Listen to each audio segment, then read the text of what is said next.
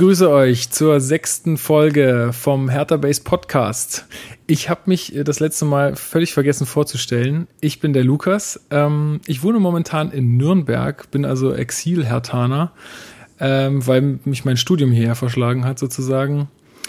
Ja, ich bin aber trotzdem fleißiger Auswärtsfahrer und gucke mir ansonsten im bezahlten Fernsehen das Geschehen unserer alten Dame so an. Äh, bin seit ähm, ja, ein paar Jahren Mitglied und ja, habe jetzt hier vor, ein bisschen was für den Verein beziehungsweise für die Fans abseits ähm, des Ganzen zu tun. Genau, mit mir dabei heute bei unserer ersten richtigen Folge, was jetzt ja quasi so ein bisschen Neustart werden soll, sind der Alex, unser Mann für die Vor- und Nachberichte und auch bekannt durch das Format Hertha Uff Achse. Guten Hallo Tag. Alex. Tagchen. Und Marc, Chefredakteur von Hertha Base und natürlich jetzt Mega-Fame durch den gestrigen Rasenfunk, der ja während des Aufnahmedatums heute zum Abruf äh, ist. Also ihr könnt euch das gerne anrufen. Hallo Marc. Wunderschönen guten Tag. Genau, wir wollen heute quasi unsere erste richtige Folge aufnehmen. Das heißt, wir wollen ähm, ein bisschen zurückblicken auf die äh, vergangenen beiden Spiele, also beziehungsweise die ganze englische Woche.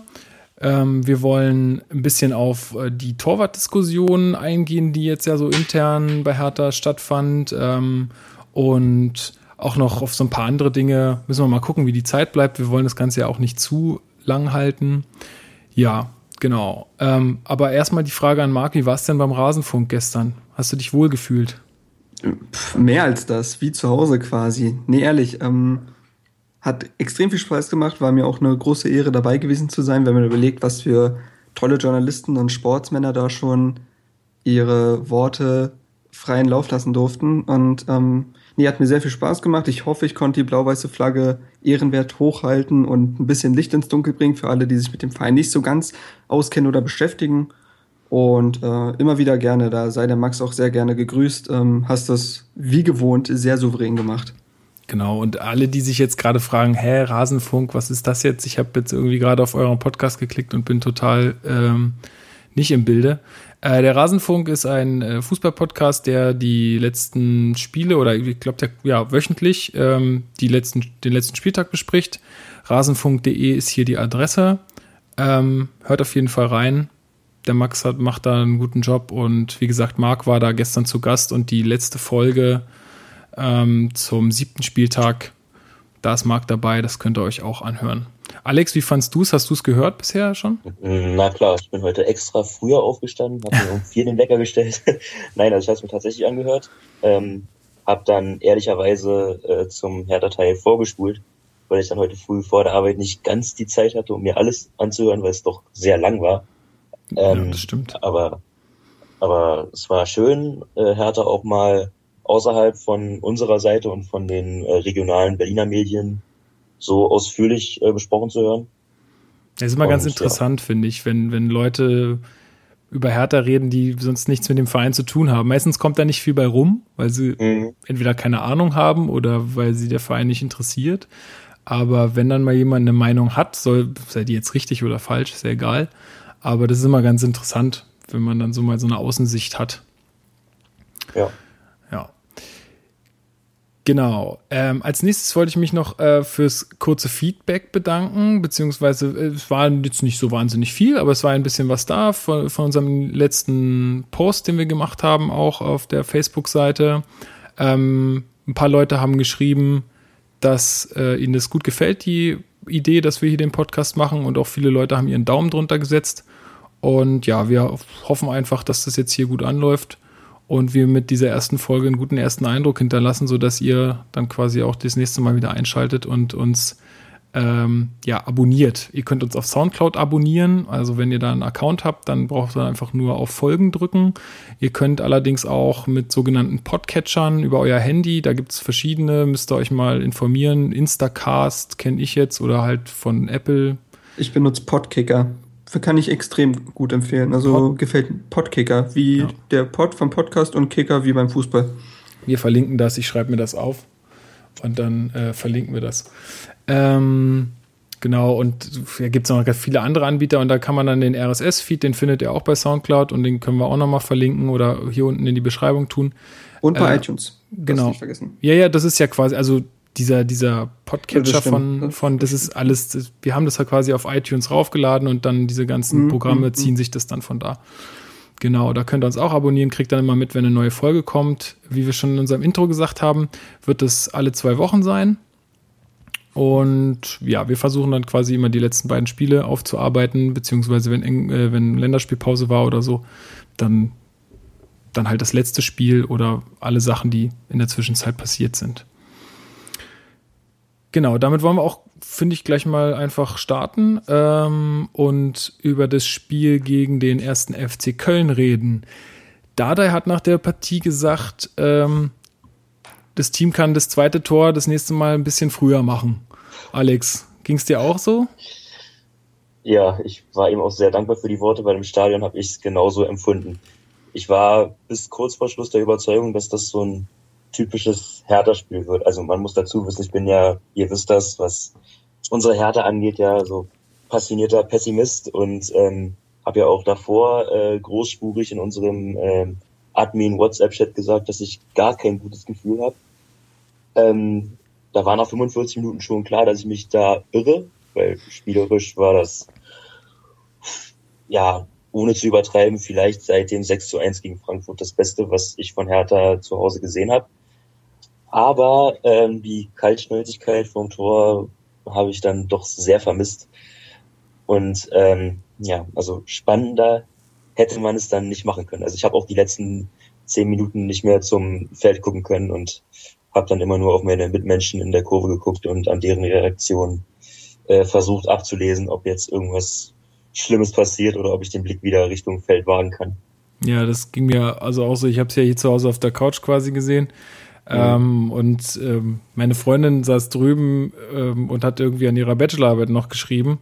Und ich habe äh, und ich, die hat mich immer nur schreien hören und äh, mich aufregen hören. Und dann kam sie irgendwann rüber und meinte, jetzt reiß dich mal ein bisschen zusammen. Ich habe gesagt, das geht nicht. Die müssen jetzt hier das zweite Tor schießen. Und dann fiel es auch dann in dem Moment. Und dann hat sie gemeint, naja, jetzt ist ja der Abend gerettet. Da habe ich gesagt, jo. so sieht's aus. Ja, Marc, wie hast du es gesehen? Hast, hm. du, hast du Sorge gehabt, dass wir das 1-1 noch bekommen? Oder? Ja, klar. Dafür war Köln über 90 Minuten einfach zu gefährlich und äh, ja teilweise auch zu präsent, als dass man das nicht äh, hätte befürchten können, weil klar, Hertha hat ganz klar dominiert und ich denke, über die Herthaner-Leistung werden wir gleich noch ein bisschen sprechen. Aber trotzdem darf man nicht verkennen, dass Köln über 90 Minuten gesehen halt auch wirklich gefährliche Chancen hatte. Klar, Niklas Stark hat äh, Modest öfters zugestellt, dennoch sind immer mal wieder gute Bälle nach vorne gekommen. Und wie gesagt, Hertha hat es in der Vergangenheit schon oft geschafft, sich um den eigenen Lohn zu bringen. Und deswegen war ich zum einen erleichtert, weil man die drei Punkte noch gesichert hat und zum anderen, weil man ja nicht nur gut gespielt hat, sondern sich auch wirklich endlich mal dafür auch wirklich belohnt hat. Und nee, ähm, bin sehr, mir ist ein wirklicher Stein vom Herzen gefallen, auf jeden Fall. Ja, das ging uns, glaube ich, allen so. Also gerade auch für, für Ibisevic freut mich das halt total, ja, dass er dann auch noch ähm, das Ding dann so cool am Ende dann irgendwie reinschiebt, ja. Irgendwie habe ich, ja. ich weiß nicht, ob es auch im Rasenfunk war oder so, habe ich dann gehört, der in Stuttgart hätte er den nicht gemacht, ganz einfach. Mhm. Ähm, aber in der Situation hat er dann einfach doch so eine breite Brust, dass er dann sagt, komm, den schenke ich dir dann ganz cool ein. Und ich glaube, das war für ihn auch echt eine Befreiung. Ja. Man hat es auch, man hat's auch nach dem, nach dem 1 zu 0 gesehen, wo er dann äh, sofort in seinem ersten Heimspiel von Anfang an in Richtung Ostkurve gelaufen ist und sich ja heldenhaft auf die Brust geschlagen hat. Also das konnte man ja spüren, was da für Felsen von seiner Schulter gefallen sind. Es muss ja so einen Druck auf ihn gelastet haben. Zumal ja auch überall diese Statistik aufgeführt wurde. Ich glaube, 601 Tage Ach und ja, schieß mich tot, Sekunden ohne Tor und das kratzt dann natürlich schon an der Ehre von so einem Torjäger. Klar. Also, ähm, ich denke auch, dass es einfach bei ihm so ist, dass er jetzt einfach wirklich merkt, dass da ein Trainer ist, der zu 100% auf ihn setzt, der ihm das Vertrauen schenkt und auch an seine Fähigkeiten glaubt, so, der dann nicht irgendwie ihn stiefmütterlich behandelt oder so, sondern sagt, äh, der Junge, den kriege ich wieder hin, so wie er es ja auch wirklich gesagt hat. Und äh, deswegen kann es schon eine kleine Erfolgsgeschichte werden, denn Ibisevic hat zweifelsohne die Fähigkeiten, äh, Hertha mit Toren zu helfen. Und äh, ich glaube, Dada ist da vielleicht jetzt genau der richtige Trainer für ihn. Ja. Sehe ich auch so. Ich hoffe auch, ähm, also ich meine, wir können ja auch ein bisschen vorgreifen. Ich meine, jetzt gegen, ähm, gegen Frankfurt hat es natürlich nicht geklappt mit dem Tor, obwohl er drei wirklich gute Möglichkeiten hatte. Ähm, gut, das, aber man sieht halt, dass er zu diesen Chancen kommt, ja, und früher oder später, also wenn er nicht ganz blöd ist, dann gehen die Dinge ja auch früher oder später mal rein. Da muss man sich ja auch nichts vormachen. Das wird dann schon passieren. Und ich glaube einfach, er ist ganz gut aufgehoben. Und momentan läuft es so innerhalb der Mannschaft auch, denke ich, ganz gut. Und wie Dada schon sagt, er ist so ein bisschen der Spieler, der uns noch gefehlt hat. Also Kalu ist einfach ein anderer Spielertyp, ja. Das ist Mhm. einfach so. Ich finde auch, dass, also viele Hertha-Fans meckern ja auch sehr über den Kalu, beziehungsweise ich habe auch oft über ihn geschimpft und da habe ich auch noch eine kleine nette Anekdote. Also ich war mit ähm, beim ersten Saisonspiel in Augsburg auch auswärts da und ist ja nicht weit von hier und äh, war da sogar mit meiner Mutter und mit meinem Vater und mit meinem Bruder und wir standen alle im Auswärtsblock und zur Halbzeit sagt dann meine Mutter zu mir, sag mal, also den da ganz vorne, den dunkelhäutigen, den müssen wir auswechseln. Der, ist- der macht ja gar nichts. Und dann dachte ich so, ja, okay, du wirst wahrscheinlich vielen aus der Seele sprechen hier. Ähm, Obwohl es dann doch eine ganz gute Partie von ihm war, fand ich. Gegen Damals. Augsburg fand ich ihn, also jetzt auch ohne das Tor, eigentlich recht stark. Ja, und ich muss auch sagen, ich glaube, auch äh, Ibisevic ähm, tut ihm extrem gut, Ja, weil ihm einfach viele Aufgaben abnimmt, die Kalu einfach nicht äh, beherrscht, einfach nicht kann. Und das ist ja auch gar nicht schlimm. Äh, ein Stürmer kann ja nicht alles können oder ein Spieler, denn äh, dieses Bälle halten, Spieler in Szene setzen, das kann er auch, aber diese Bälle halten, ähm, Kopfballduelle gewinnen, im richtigen Moment zur ähm, Situation kommen und den Schuss wagen, diese Attribute gehen ihm, gehen ihm halt ein bisschen ab. Und darunter hat er halt extrem gelitten, glaube ich, als äh, ein Schieber verletzt war und sonst keiner da war. Und ich glaube, Ibisevic tut ihm jetzt richtig gut. Also, um jetzt auf das Köln-Spiel zurückzukommen, ähm, fand ich dieses 4-4-2 war eine sehr, sehr elegante Lösung, weil Kalu einfach wirklich viel machen konnte, was er vorher nicht konnte. Er konnte sich in den Zwischenräumen bewegen, er konnte viel um Ibisevic herumspielen, war an vielen Kombinationen beteiligt. Ähm, ich fand, er war wirklich richtig im Spiel drin. Das, man, man hat ihm wirklich angemerkt, dass er jetzt wirklich weiß, was er zu tun hat. Und ja, ähm, ja also ganz klar, äh, gegen Köln war es eines seiner besten Saisonleistungen, finde ich. ja, sehe ich auch so. Also haben ja auch viele Medien dann auch geschrieben, dass man merkt, dass er jetzt einfach angekommen ist oder mehr angekommen ist als äh, letzte Saison. Ich meine, er hat jetzt die ganze komplette Vorbereitung mitgemacht, wie auch schon Pretz richtig sagte. Das ist einfach nochmal ein Unterschied, wenn man, wenn man dann einfach so eine Vorbereitung absolviert und ja. dann kommt man auch einfach zu, zu diesen Gelegenheiten.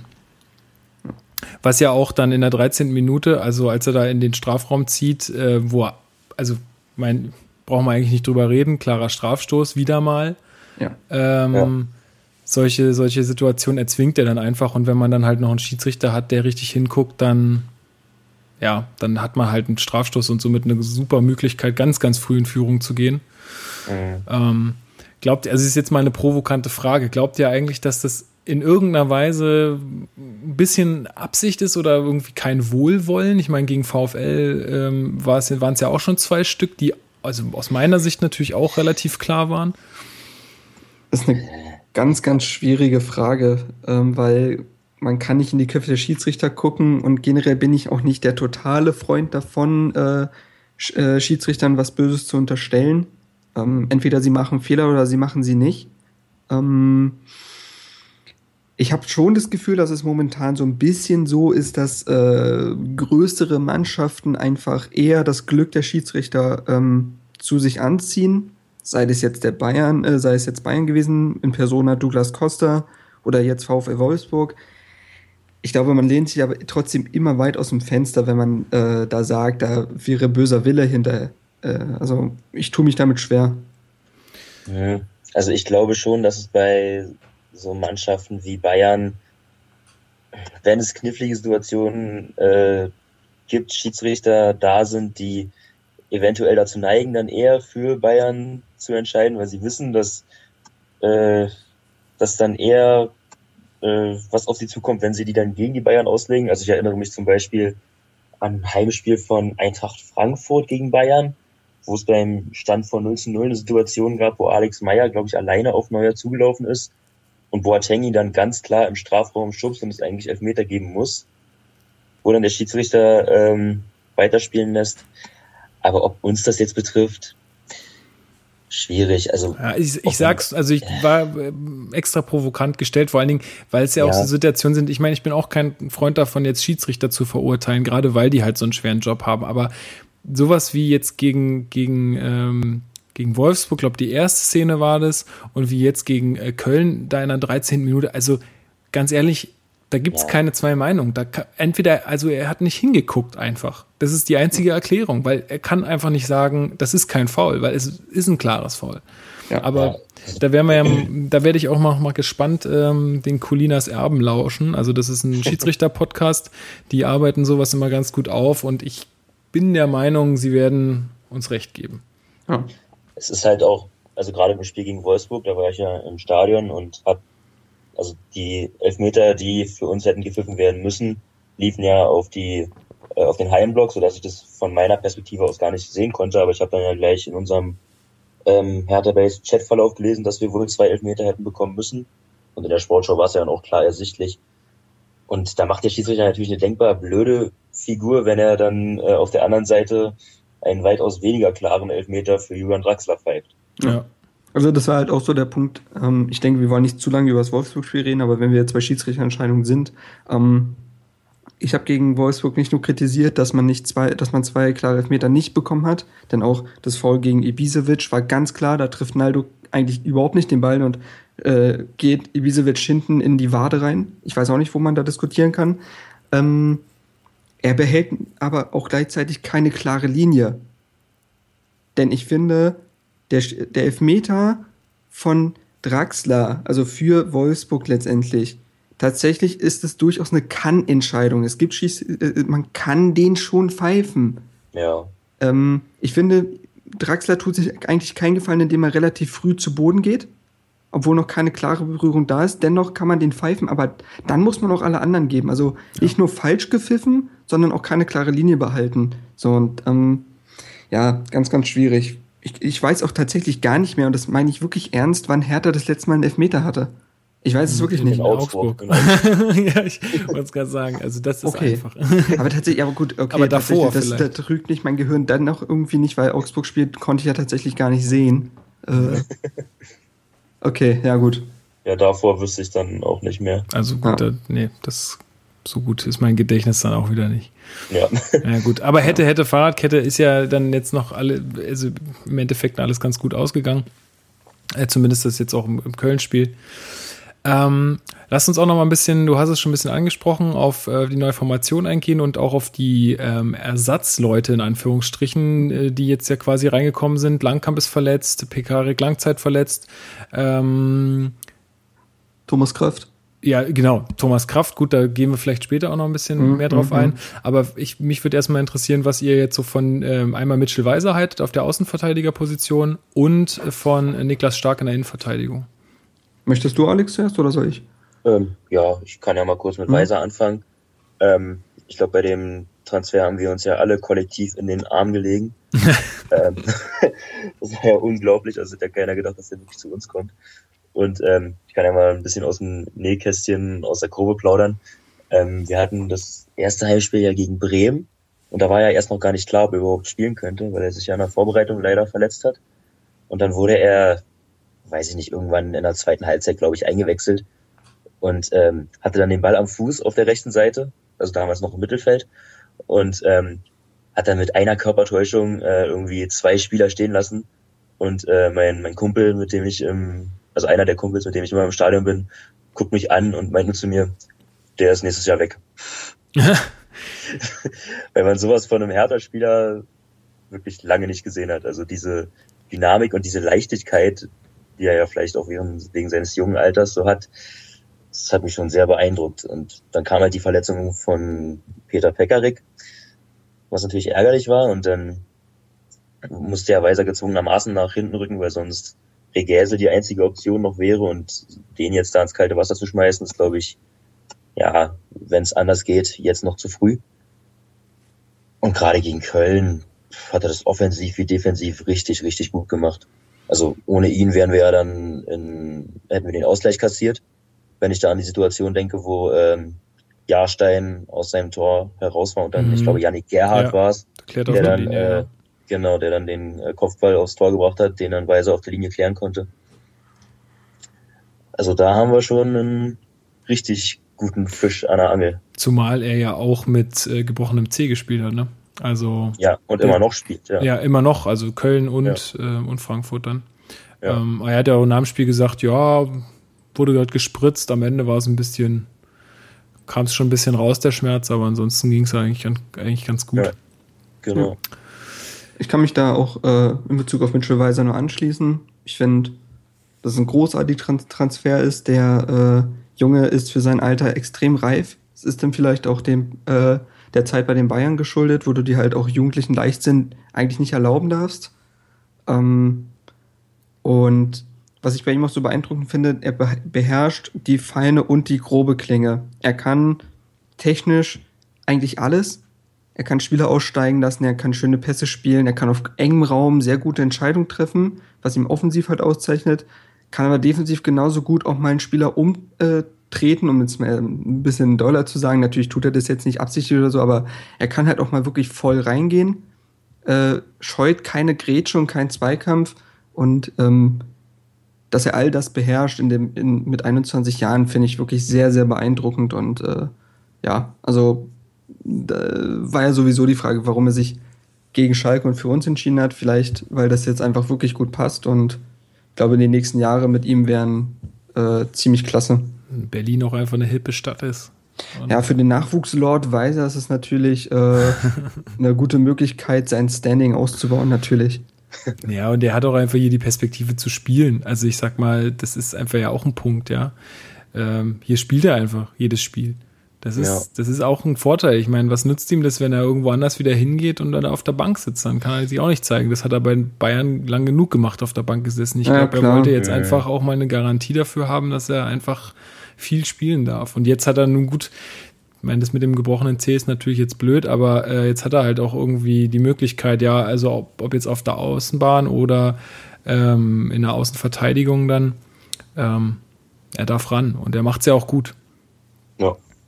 Ohne, Zweifel, ja. ja. Also ich finde ihn auch, es ist einfach, das hast du auch schon mal gesagt, Marc, im, im Vorgespräch, ähm, er ist einfach, das macht einfach Spaß, weil er eine offensivere Variante ist zu Pekarik und mhm. das einfach mal eine ganz andere Alternative ist. Es ist nicht einfach eins zu eins, sondern es ist einfach eine Variante, die auch vielleicht mal in anderen Spielen ähm, eingesetzt werden kann. Ja. Also wenn er jetzt mal auf der Bank sitzen sollte und ähm, Pekarik, ähm, weiß ich nicht, keinen guten Tag hat oder wir auf jeden Fall noch ein bisschen mehr Offensive brauchen, dann kannst du so einen Weiser bringen, weil der macht auf der Außenbahn dann richtig Dampf. Ja, ich bin, so, ich bin, da sowieso gespannt, wie es dann aussieht, wenn dann wieder alle bei vollen Kräften sind, weil ich habe es auch schon in der Nachbesprechung der letzten Saison gesagt, dass ich nicht der allergrößte Fan von Pekarik bin, auch wenn man ihm defensiv für seine Arbeit natürlich äh, allen Respekt zollen muss, aber für mich ist dann schon so ein moderner Außenverteidiger wie Weiser nicht unbedingt die schlechtere Variante. Ja. Also man darf gespannt sein. Absolut, ja. Also ist ein ganz, äh, ist halt irgendwie ähm, schwierig, weil man beiden alles Gute gönnt. Pekarik genau. wie Weiser. Ja.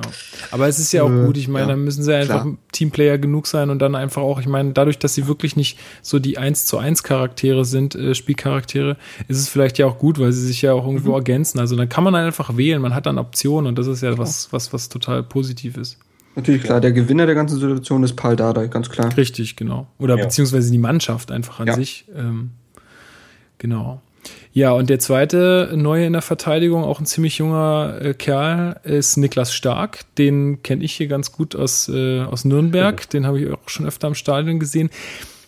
Ich sag mal, hier unter den Nürnbergern ist er auch so ein bisschen, ich meine, klar, keiner spricht ihm ab, dass er ein guter Verteidiger ist und auch ein krasses Talent ist. Aber ich glaube, in Nürnberg sieht man ihn teilweise schon so ein bisschen kritisch, so, ja, der hat schon mal öfter seine Böcke geschossen und so. Ich muss bis jetzt sagen, ich merke jetzt keinen großen Unterschied zu Langkamp. Wie seht ihr das? Mm, ich denke mal, ich fange jetzt an. Einfach ja. Äh, der Reihenfolge nach. Ähm, das Spiel äh, gegen Frankfurt war deutlich schwächer, fand ich, als noch das Spiel gegen Köln, aber man soll ja wie in der Schule, soll man ja immer mit dem Guten anfangen und. Ähm, Hast du jetzt verpasst? äh, so ein bisschen, ja, aber ähm, das schließt ja ein, dass er gegen Köln sehr gut war. Ähm, und es war ja auch tatsächlich, es war ja wirklich das Angst und Banges angeworden, als man dachte, oh nein, Langkamp und Brooks beide nun verletzt, äh, Lustenberger eh nur Aushilfsverteidiger, da muss ja Niklas Stark hin, 20 Jahre jung, kommt aus der zweiten Liga. Und was er dann gegen Köln gezeigt hat, war großartig. Ähm, hat einen erfahrenen Bundesliga-Stürmer, der momentan eine richtig gute Form hat, nämlich Anthony Modest in die Schranken gewiesen, ähm, war sehr selbstsicher, sehr selbstbewusst, hat eine unfassbare auch Passquote gehabt, also hat weit über 90 Prozent seiner Pässe zum Mann gebracht, was ja unglaublich eigentlich ist.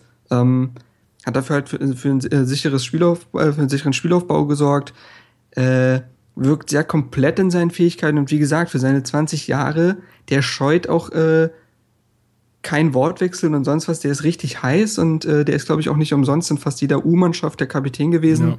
Ja. Äh, der will sofort Verantwortung übernehmen und der hat richtig Bock auf erste Liga und Hertha und das hast du dem angemerkt und ähm, also äh, unglaublich, wie schnell der dann doch zur Alternative geworden ist. Ähm, und auch alle, ich hier im Rasenfunk zum Beispiel, wo, hat ja der Max gesagt, ähm, dass er uns für unsere Transfers beneidet. Also er meinte, wir hätten die beste Transferperiode von allen Mannschaften gehabt, obwohl ja viele da Bayern oder Köln vorne sehen. Ähm, und Niklas Stark trägt dazu einiges bei. Also da hat man mit den Nico Schulz-Millionen was richtig Gutes gemacht.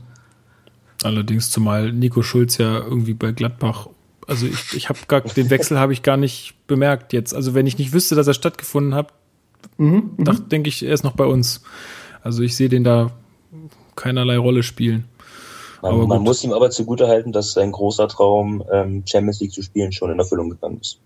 Für zwei Minuten? Ja, ja, so in dem Dreh. Ja, das, äh, davon kann man sicher viel kaufen. Aber nee, klar, also, ähm, er hat sich natürlich auch das Ganze ganz anders vorgestellt in Gladbach, natürlich. Ja. Also, Gut, diese ist eine Sondersituation. Aber das sollen mal die im Rasenfunk besprechen. Richtig. Damit wollen wir uns nicht befassen, weil hier geht es ja schließlich um Hertha. Ja, also äh, ich kann mich da auch nur Marc nochmal anschließen. Ähm, starkes, starke Laufduelle auch teilweise gegen Modest gehabt, ja. Wo du, mein gut, der hat noch ein bisschen Vorteile mit seinen langen Beinen, aber ganz stark äh, gemacht, wie der Name schon sagt, haha. Ähm, ja, Alex, äh, wie hast du es gesehen?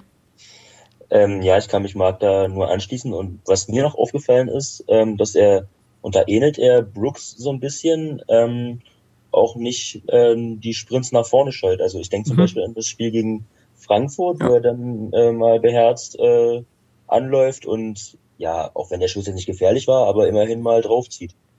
Ja, ich denke, das kommt auch, auch aus oder auch selber Oder auch selbst die Flanken schlägt, auch wenn, ja, also da ist immer noch Luft nach oben, aber er hat ja auch in Nürnberg, wenn ich mich nicht irre, äh, oftmals auf der 6 gespielt.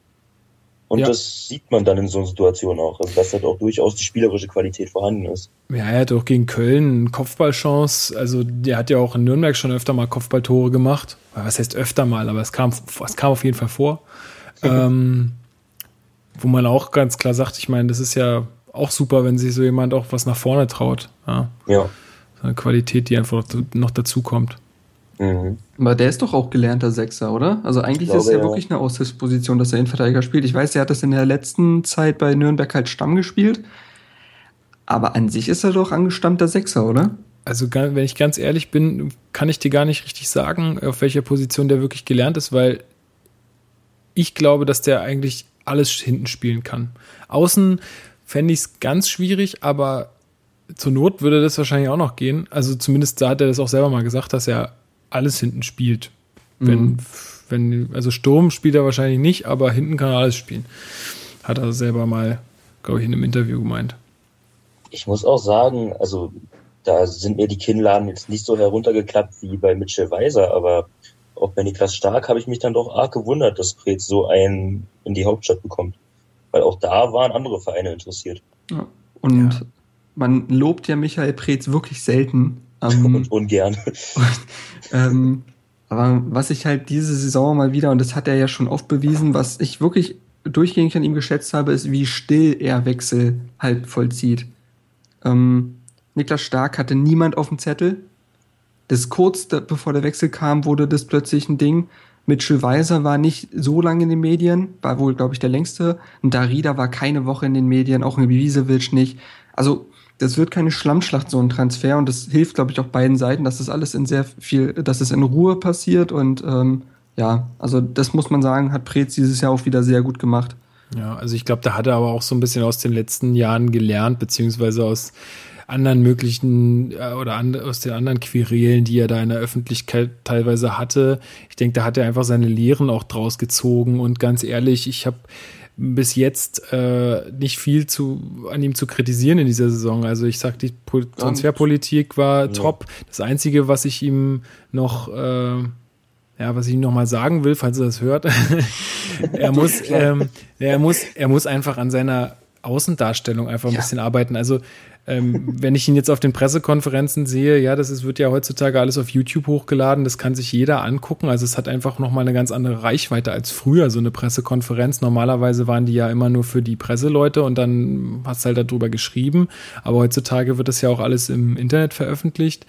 Ähm, und wie teilweise der da mit den Journalisten umgeht, ja, also so von oben herab und so gelangweilt oder ja, das habe ich ihn doch schon tausendmal beantwortet oder so. Ja, klar, aber das ist sein Job, dich das zu fragen. Ja, also kack den doch nicht so an, sondern sei doch freundlich und mach's Beste draus. Ja, aber manchmal denke ich mir halt so, boah, ich, ich finde Preze gar nicht mega unsympathisch. Ich mag ihn eigentlich, aber da muss ich sagen, da muss er einfach noch ein bisschen dran arbeiten vor allem, wenn man guckt, wie lange er jetzt schon in Berlin ist und ich habe bei ihm das Gefühl, ähm, trotz dieser Sesshaftigkeit und äh, dieses äh, langen Bestehens in Berlin ist ja sein größtes Stück Identifikation sein Prenzlberger Hipsterbart.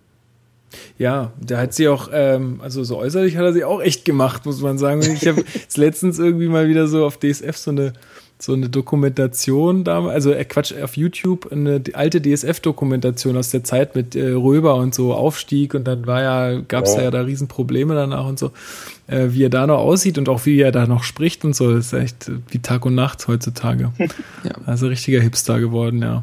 Äh.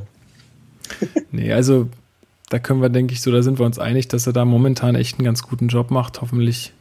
Ähm, bleibt es auch so. Ich denke auch, dass er mit Dardai da einfach, ich meine, die kennen sich ja auch nur auch schon eine Weile. Ich denke, die können ehrlich miteinander umgehen. Das ist kein so distanziertes Verhältnis wie vielleicht äh, zu anderen Trainern. Äh, auch wenn sie natürlich immer sagen, dass sie total das gute Verhältnis haben und so, ähm, die Manager zu den Trainern. Aber ich denke, bei Dardai und Prez ist es nochmal was sehr Besonderes. Ich denke, da herrscht ja. auch sehr, sehr viel Vertrauen. Und Dardai hat das ja auch offen kommuniziert, dass er von Prez alle Spieler, die er haben wollte, bekommen hat. Ja. Und wenn es dann so Hand in Hand geht, kann man nicht meckern. Ich muss sagen, so ein bisschen mit dem Augenzwinkern in äh, Anlehnung an das, was da der über ähm, das späte zweite Tor gesagt hat gegen Köln, dass er das gerne ein bisschen früher hätte äh, gesehen hätte. Ähm, so hätte ich auch gerne die äh, Transfers ein bisschen äh, früher sehen wollen, weil ähm, ich dann doch in der Vorbereitung ja, arg kalte Füße bekommen habe und äh, Schweißzustände voller Angst, äh, dass es wieder so eine gruselige Saison wird, weil wir uns ja da doch sehr viel Zeit gelassen haben mit den Verpflichtungen. Ja, das ist richtig. Aber wenn es am Ende dann so ausgeht, dann will ich mich nicht beschweren. Ja, gut. Ähm, ja, über die Tore, ich denke, jeder, der das hier hört, hat sie wahrscheinlich bis, bis jetzt schon gesehen. Ähm, haben wir ja auch schon ein bisschen thematisiert mit Ibisevic, dass er ähm, da einfach beim ersten Tor einfach einen guten Riecher hat und dem Ball noch so die entscheidende Richtung gibt. Und beim zweiten Tor muss er es ja einfach nur ausspielen, weil Köln aufmachen musste. Ähm, Da würde ich vielleicht auch gerne nochmal auf äh, Alexander Baumjohann eingehen, der ja jetzt auch immer mehr oder immer öfter eingewechselt wird, noch in der Schlussphase und dann auch wirklich gute Momente hat. Also jetzt gegen Frankfurt kommen wir später noch zu. Ähm, gegen Köln hat er mir nicht ganz so gut gefallen anfangs, aber dann ist es auch dieser letzte coole Pass, ja, kurz bevor das Tor fällt. Das musst du auch erstmal so spielen und mit so viel Übersicht. Also finde ja. ich schon ziemlich gut. Was sagst du, Alex? Habe ich auch so gesehen. Ähm, gegen Köln ja, also sowohl gegen Köln als auch gegen Frankfurt hat er halt so seine Situation, wo es noch so ein bisschen überhastet ist, aber ganz ehrlich, wer will ihm das denn vorwerfen? Also nach der langen, nach der langen Verletzungspause, da kannst du noch nicht äh, so cool und abgebrüht sein. Aber er verleiht dem Spiel halt dieses, dieses Unerwartete, was sonst, äh, man ist ja schon geneigt zu sagen, früher äh, nur Ronny hatte. Und äh, dieses Stück extra Qualität, das, das bringt er halt. Und ähm, ja, wenn, wenn er dann wirklich es schafft, wieder äh, bei 100 Prozent zu sein und das auch über 90 Minuten abrufen zu können, dann haben wir da auf jeden Fall ähm, ja nochmal so ein Stück extra Qualität. Ja, kann ich mich auch anschließen. Ähm, äh, Dada hat ja auch mal gesagt, dass Baumjohann der beste Fußballer im ganzen Kader wäre.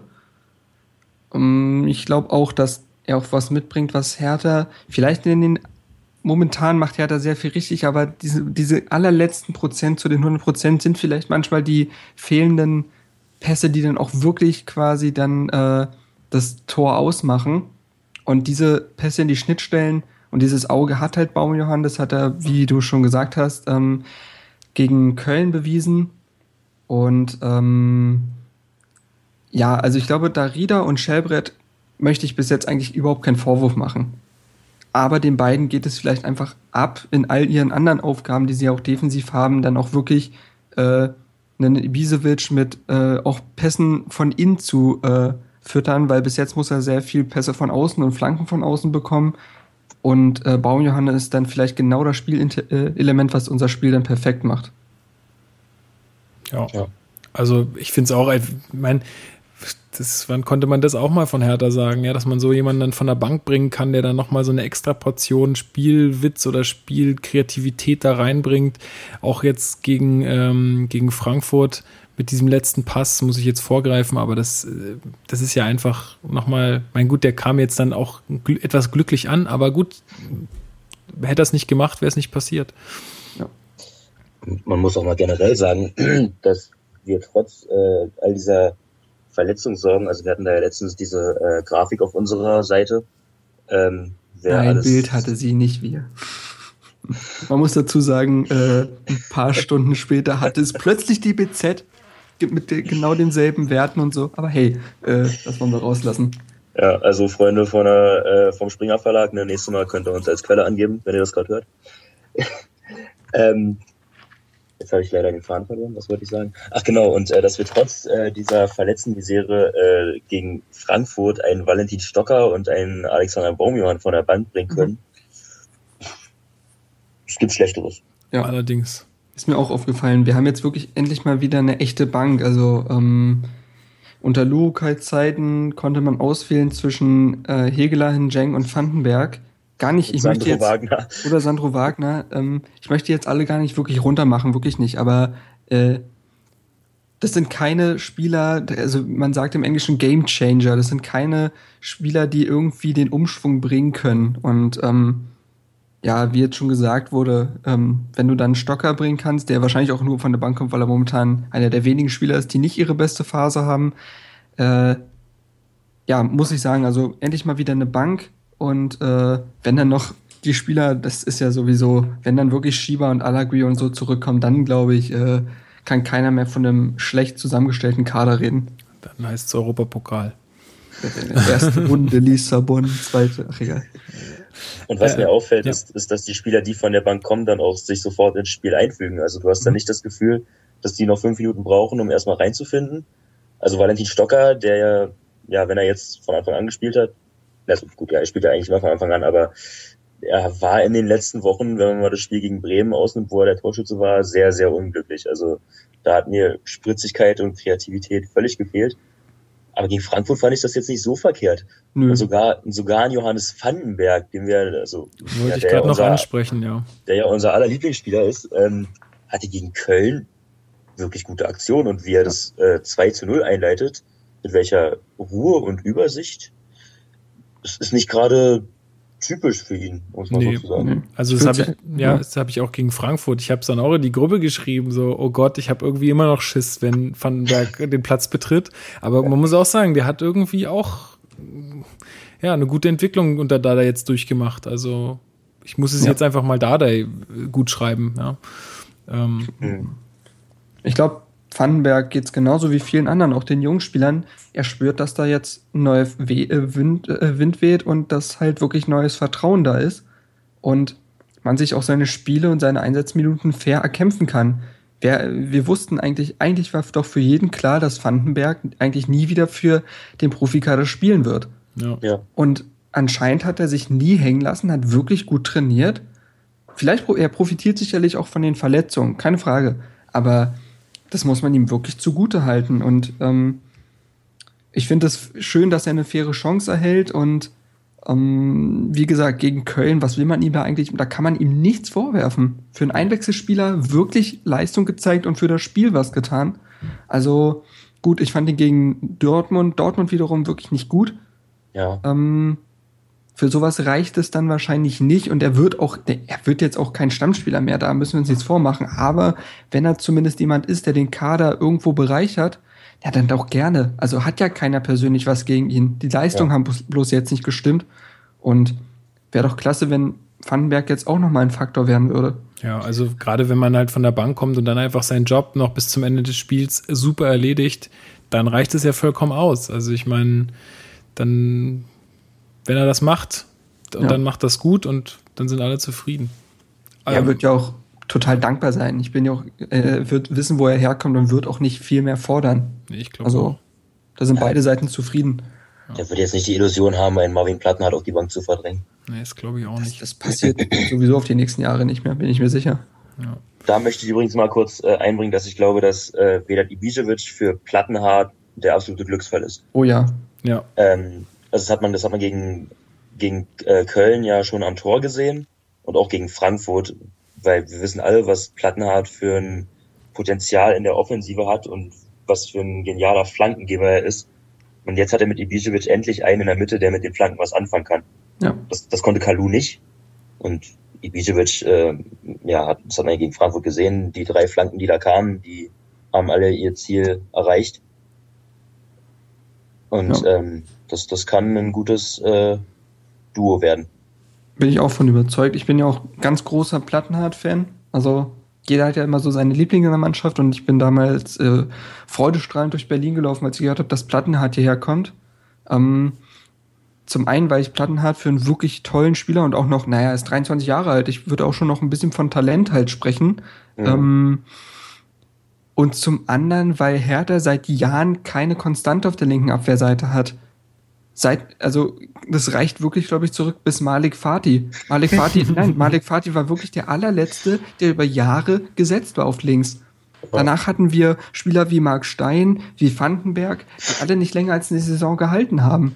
Und äh, ich glaube, Plattenhardt tut Hertha extrem gut und äh, wird auf Jahre dort eine Säule sein und äh, hat eigentlich hat auch alle Fähigkeiten, um äh, dann wirklich richtig guter überdurchschnittlicher äh, Linksverteidiger in der Bundesliga zu sein und ähm, wie du schon sagst, absolut, der hat jetzt jemanden, der da vorne auch mal seine äh, auch Standards, die Plattenhardt ja gefährlich schlägt, ähm, nutzen kann Mhm. und ähm, das kann eine kleine Erfolgsgeschichte dann vielleicht auch werden. ja. Und Er er kommt auch aus Nürnberg. Das ist korrekt, ja. Ja, ja absolut. Ne, da, Also- da gibt's, da, und zwar, ich wohne hier, ähm, ja, in so einem etwa, etwas hipperen Viertel, ja, sagen wir es mal so. Ähm, auf jeden Fall. Prenzlauer Berg von Nürnberg, ja. Ja, es ist so ein bisschen hier so das Künstlerviertel halt, Gostenhof. Ja, ja, ja, nennt ja, sich das. ja, ja. Ja, es kommt schon hin, ja, du hast schon recht. Naja, auf jeden Fall ähm, laufe ich irgendwann hier die Straße runter und es war kurz nachdem Nürnberg abgestiegen ist. Und dann steht fett an einer Hauswand, äh, Absteiger raus aus Gostenhof, ähm, was war noch irgendwie auf nach Kreuzberg, Platte du Juppie oder irgendwie so. Und äh, das war, der hat halt hier vorne bei mir in der Straße gewohnt und haben halt irgendwelche Ultras haben ihm dann, dann noch eine Botschaft hinterlassen. Also zum einen glaube ich echt nicht, dass es am Plattenhardt lag. Der Nein, das wollte ich damit doch gar ja, nicht sagen. Nee, nee klar, ähm, dich möchte ich dabei auch gar nicht angreifen, sondern eher die Fans halt. Und zum anderen gibt er natürlich ein schönes Bild her mit seiner Frisur und seinem Bart und seinen Tattoos. Ja, klar. Äh, da ist er schon sehr viel Wert drauf. Ja. Ja. Gut, solange er spielt, kann der aussehen, wie er will, ist mir total bums. Ist auch kein hässlicher. Aber gut, das war jetzt kein Beauty-Podcast. nee. können wir natürlich wir können ihn ja mal einladen oh, und fragen. Wir können ihn, mhm. genau, wir können ihn mal einladen und fragen, wie er so seine Haare macht und wie lange er braucht im Bad morgens. ähm, Marc, du hast es gerade schon gesagt, ähm, dass du glaubst, dass viele Spieler einfach ähm, ein anderes Gefühl haben bei Dardai als Trainer, dass sie verspüren, dass irgendwie mehr Chancengleichheit herrscht, beziehungsweise, das klingt jetzt so negativ den anderen Trainern gegenüber, aber dass man halt sich einfach seine Position durch ähm, einfach Arbeit auch erkämpfen mhm. kann.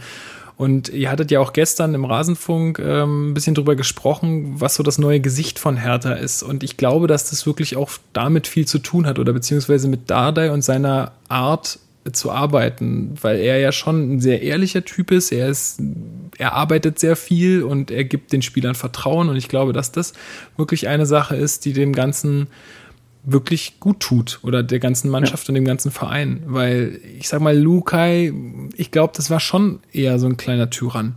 Also, ja. so wurde er ja auch immer von den Medien gesehen. Äh, ich weiß nicht, wie du das siehst, Alex, aber für mich kam es auch teilweise so rüber, beziehungsweise, dass er ja so ein ja. bisschen unbelehrbar ist, ja für, für mich gab es da so, also bei Luke halt zwei Situationen, die das halt so ausschlaggebend äh, gekennzeichnet haben. Das war einmal diese Degradierung von Christian Fiedler, die natürlich, äh, also die er in äh, Kooperation natürlich mit Michael Preetz vollzogen hat.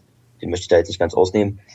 Äh, das, das geht nicht für, für einen, also einen so verdienten Spieler und ähm, Menschen so zu äh, abzuservieren. Und dann eben die Situation, als er ähm, ich glaube, das war nach einer Niederlage in Bremen, ähm, John Anthony Brooks und Nico Schulz die Bundesliga-Tauglichkeit ja, abgesprochen genau. hat.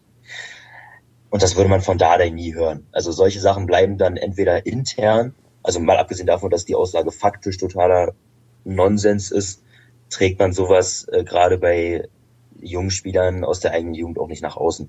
Ja. Also, da brauchen wir uns bei Dardai gar keine Gedanken machen. Er ist ein ehrlicher Mensch, aber ähm, er weiß auch einzuschätzen, ähm, was man sagen kann und was man nicht sagen kann. Ja. Also ich kann mich da auch nur anschließen. Ich will tatsächlich gar nicht zu lange. Erstens, äh, weil wir die Podcasts etwas kürzer halten wollen und zweitens, weil äh, ich zu viel schon dazu gesagt habe. Ich möchte gar nicht mehr so viel zu Lukai sagen. Ich kann dem, mich aber nur anschließen, möchte dazu sagen, es war ja nicht nur Fiedler. Henrik Kuchnow zum Beispiel, unser wirklich herausragender Fitnesscoach, ja. ist damals zu Schalke abgeschoben worden. Ähm, er hat sich, Lukai hat sich damals halt ein Regime aus Ja-Sagern zusammengebaut. Das klingt alles halt auch so überkritisch, aber weil, wie soll man es denn beschreiben, die Jahre der Tristesse mit äh, Lukai? Ähm, da kann man nur ein bisschen emotionaler rangehen. Ähm, er hat sich halt ein kleines Regime dort aufgebaut. Ähm, mit Lieblingsspielern ging das weiter und ich glaube, um den Schwung zu Dardai zu finden, äh, Dardai ist ein unglaublicher Pragmatiker und jemand, der brutal aufs Leistungsprinzip setzt. Wir haben es bei Vandenberg schon erwähnt. Jeder hat eine Chance erhalten. Wenn du gut spielst, dann kriegst du deine Chance. Er hat damals im Trainingslager ein Interview gehalten mit dem Kicker, wo wir alle gesagt haben, so, solche ehrliche Worte haben wir noch nie gehört von einem Hertha-Verantwortlichen, wo er öffentlich über Kalu gesprochen hat, wo er gesagt hat, Kalu, das reicht momentan, ich brauche mehr Prozente von ihm, ich brauche mehr Dynamik, ähm, wo er ganz viele Spieler beim Namen genannt hat und was ihnen abgeht und was sie gut machen.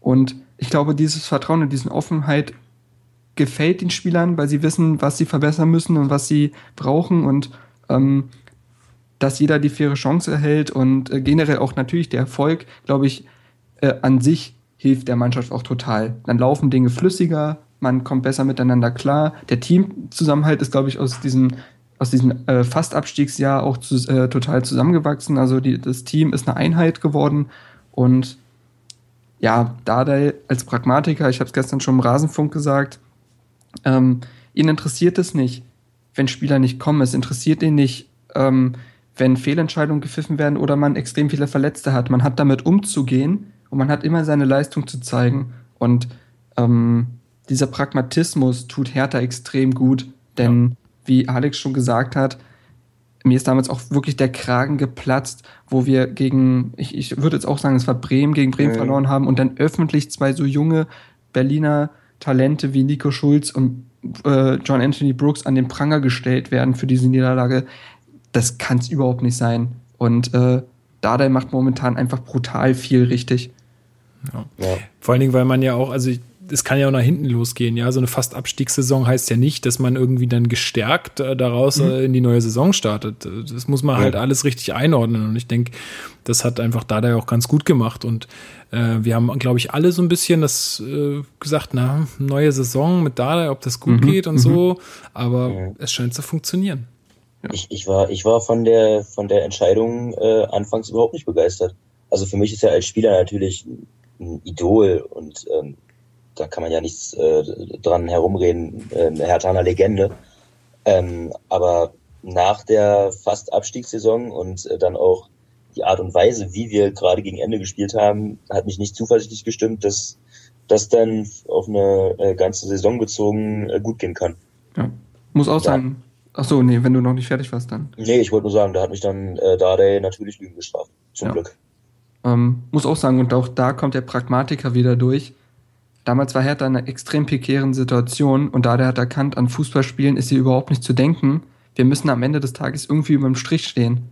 Und das hat er gepackt, das sah nie schön aus und das ist, und das hat er danach auch immer wieder betont, dass er, dass er das grässlich fand, was man da gespielt hat.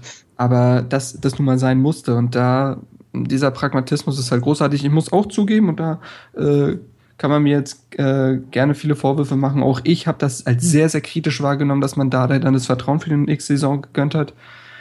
Mm, aber gut, äh, wir sind jetzt alle ein Stück schlauer und äh, sind alle euphorisiert. Und was könnte es Schöneres sein, dass unser Rekordspieler bei Hertha auch noch jetzt unser, unseren neuen Berliner Aufschwung bringt? Äh, ist eigentlich ein Märchen für die elf Freunde. Ja, also ja. aber vielleicht ist es ja genau auch der Punkt, dass äh, dass er einfach sich auch einfach so krass mit dem Verein identifizieren kann. Ähm, als so krasse Figur oder was er auch für ein Standing hat, auch bei den Fans. Ähm, ja, das wollte ich dazu sagen. Punkt. Ich ja. glaube auch, dass ähm, da dieses Problem der Außenkom äh, dieser, dieser Außenkommunikation und der Außendarstellung, was wir äh, zweifelsohne haben, so ein bisschen beheben kann. Weil ähm, auch wenn sich ja außerhalb von Berlin, wie wir äh, alle schmerzhaft wissen, ähm, relativ wenige für Hertha interessieren. Selbst in Berlin. Selbst in Berlin, ja, aber in der Stadt, also wenn man dann sich die Berliner Gazettenlandschaft anschaut, dann ist das Interesse ja, dadurch, dass wir so eine Medienstadt sind, ja, äh, ja unbegrenzt. Ja. Und äh, Dardai weiß genau, wie er mit den Medien umzugehen hat. Und das macht ja riesigen Spaß, sich die Pressekonferenzen mhm. anzusehen. Also während man bei Lukai ja ja, die konnte man sich als Hörspiel zum Einschlafen oh äh, Gott, anschauen. War es immer Copy and Paste. ja. Mhm. Und wenn ja. ich, wenn ich, wenn ich da jetzt höre, diese brutale Ehrlichkeit und dann auch dieses ungarische, äh, verschmitzte Lächeln. Genau, das, da, da geht mir jedes Mal das Herz auf. Ja. Ähm, der ist auch wirklich extrem höflich und zuvorkommt und ja, wirklich stimmt. jede Pressekonferenz kommt erstmal, äh, fängt erstmal an mit äh, zunächst einmal schönen guten Tag und dann denke ich immer schon so, ich war ja selbst schon bei einer Pressekonferenz mal dabei, damals dann auch mit Dardai und das ist gleich was anderes. Das ist ja ähm, da bastelt er auch wirklich an der Außendarstellung, wie äh, Alex schon richtig festgestellt hat. Also ähm, ich glaube, den kann man gar nicht für seine Art nicht mögen. Das geht, glaube ich, gar nicht. Weil er zwar, er ist zwar immer brutal ehrlich, er ist aber nie unfair. Und äh, ja, das macht ihn irgendwo aus und er weiß auch ganz genau, er, er kennt diese Stadt seit zig Jahren, seit, äh, boah, seit, acht, seit 98 oder so ist er bei 97, uns. 98, mhm. ja der kennt diese Stadt so in- und auswendig und die Medienlandschaften und weiß ganz genau, wie er damit umzugehen hat und das macht ihm Spaß und ja, also ich weiß gar nicht, was man da jetzt Herr Thaler sagen soll. Wann hatte man das jetzt mal so ein Gefühl? Ja, also was ich da auch ganz bezeichnend fand ähm, beim Spiel gegen Frankfurt, äh, als der Eigner ausgewechselt wurde, da hat der Eigner ist dann irgendwie auf Dardai nochmal zugegangen an der Seitenlinie, haben sie noch kurz die Hand geschüttelt oder so, haben sie irgendwie noch nett verabschiedet. Die werden sich wahrscheinlich unterm Spiel total angekackt haben. Ja. Äh, oder der Dardai wird ihm halt irgendwas an den Kopf geworfen haben, aber das hat er ja auch schon mal gesagt. Ja, Theater ist, muss, gehört dazu beim Fußball. Es gehört einfach dazu. Aber solange das in den 90 Minuten bleibt und danach man irgendwie ordentlich miteinander umgehen kann, ja finde ich das völlig legitim. Ich glaube, der, der ist auch selber noch so ein halber Spieler. Also Hat er wenn, der gesagt, nicht, ja. wenn, wenn der nicht zu viel, äh, wie er ja selber sagt, in seiner Freizeit zu viel ungarische Salami essen würde, dann würde er es wahrscheinlich noch am liebsten selber einwechseln. Ja. Der hat ordentlich abgespeckt. Ähm, Alex und ich waren ja tatsächlich beim Saisonauftakt, wo öffentliches Training war. Da hat der da dann eine ordentliche Kugel vor sich hingeschoben, aber. Ja. Ja, er macht jetzt, glaube ich, auch viel mit. Mhm, Also- genau, der bringt sich wieder in Form und der hat selber mal gesagt, diesen, dieses halbe Spieler-Sein wird man nie aus ihm ganz rausbekommen. Ähm, er denkt immer noch wie ein Spieler und äh, was ich auch sagen wollte, vielleicht der letzte Punkt, vielleicht wollen wir Ja. da zum Frankfurt-Spiel halt mal Ja. kommen und so weiter. Ähm, was da der auch noch so großartig macht, er gesteht sich selbst und den äh, Fehler ein. Er sagt, ey, auch jetzt vor dem Frankfurt-Spiel, vielleicht habe ich das mit dem Fitness und so übertrieben. Und Mhm. dann wird man das im Spiel sehen und dann muss er sich selbst die Schuld geben. Er, er ist sehr ehrlich zu der Mannschaft, aber auch zu sich selbst. Und ähm, er muss, er schiebt es nicht auf die Mannschaft unbedingt ab, sondern sagt selber, ey, dann ist die äh, Formation nicht richtig gewesen oder die Einwechslung. Und auch das, glaube ich, machen sehr wenige Trainer. Also ich erlebe wenige Trainer in der Bundesliga und generell international, die dann auch ähm, selbst Fehler eingestehen. Ja, er nimmt ja damit auch ein bisschen Druck von der Mannschaft Ja. einfach weg. Ne? Und das ist ja auch gerecht einfach. Im Erfolg gibt es ihm natürlich recht, wenn er das macht, wenn man mit null Punkten nach 15 Spieltagen dasteht. Rüttelt es eher an seinem Trainerstuhl, aber gut, das ist auch einfach seine Art, das würde man auch dann nicht aus ihm rausbekommen. Ja. Ja. Gut, dann haben wir, denke ich, jetzt erstmal viel und genug zu Dada gesagt. Dann können wir das Ähm. im nächsten Podcast nur über die Spiele reden, ist doch ganz nett. Genau, und ja, ich denke mal, wir müssen jetzt hier auch im ersten auch ein bisschen was abhandeln, was dann quasi in den nächsten einfach dann als gegeben angesehen wird. Ähm, Köln haben wir, denke ich, jetzt auch abgehakt. Äh, Kommen wir einfach zum Frankfurt-Spiel, fand gestern Abend statt, Sonntagabend. Ähm, ja, war, also ich habe noch kurz bevor das 1-1 fiel, habe ich noch ähm, an Kumpels von mir geschrieben, Leute, ich glaube heute heute kommen wir zwar oft vors Tor, aber irgendwie will die Kugel nicht rein. Und dann fällt's doch. Und Marc und Marc schrieb nur, das sind die letzten, äh, letzten paar Prozent, die ich meine. Und genauso ist es, glaube ich, auch. Also da wird wirklich gefeitet bis zum Schluss. Und das hat dann irgendwie auch den Unterschied ausgemacht. Ja, ähm, ich habe meinte das sogar tatsächlich, meine ich das sogar zweideutig, nicht nur ähm, was die Arbeit von Hertha betrifft, sondern auch im Speziellen Darida. Über den können wir gleich nochmal speziell reden. Ähm, zum Spiel direkt. Ähm, ja, also erste Halbzeit muss man sagen, war Frankfurt weitaus aggressiver, wacher, spritziger. Das darf man nicht anders sehen. Hertha tatsächlich aber dann doch mit guten Chancen, wie zum Beispiel Ibisevic, haben wir schon drüber gesprochen, äh, hatte Möglichkeiten, die man eigentlich nutzen müsste, ähm, auch wenn der Torhüter der Frankfurter ein wirklich toller ist. Und äh, also Hertha hat sich dann ins Spiel gefunden, aber die Führung ging vollkommen in Ordnung, auch wenn man sich fragen muss, warum denn Alex Meyer denn so frei steht. Ähm, danach wurde gesagt, das ist eine einstudierte Variante mit Russ, äh, mit dem Kopfball auf den langen Russ und dann nach hinten zu Meyer. Dennoch darf man Meyer, glaube ich, nicht so freilassen, ähm, weil er sich ja dann auch erstmal hinlegen kann für den Schuss und so. Das braucht bei dem 1,90-Typen auch ein bisschen. Oder wie sagte unser Hertha-TV-Kollege, der kann doch nichts anderes. ähm, okay, über den will ich gar nicht referieren, aber ähm, ja, es, ähm, das Tor war zu verhindern und dennoch vollkommen verdient. Zweite Halbzeit Darf Hertha. ich, darf ich noch ganz Ja, kurz klar, noch mal natürlich, kurz. Ähm, zu diesen Standards, weil ich, weil wir da auch so ein bisschen ähm, anderer Meinung waren dann äh, in unserer Gruppe, weil ich gesagt habe, ich krieg jetzt ab jetzt immer Bauchschmerzen, wenn ich irgendwie einen Standard sehe. Ja, jetzt gab es wieder das Standardtor ähm, gegen uns, gegen Frankfurt, gegen Köln steht der Vogt mega blank einfach da Ja. und kann auf den Torwart köpfen. Gegen Stuttgart kriegen wir auch, da ist auch der Sunic oder wie heißt, äh, steht völlig frei, kann einköpfen und ich krieg echt, äh, ich kann meistens nicht hingucken. Auch gegen, ähm, auch gegen Augsburg war das teilweise richtig gefährlich, was dann nach Standards abging. Aber, ma- also Marc hat dann geschrieben, naja, sehe ich nicht ganz so.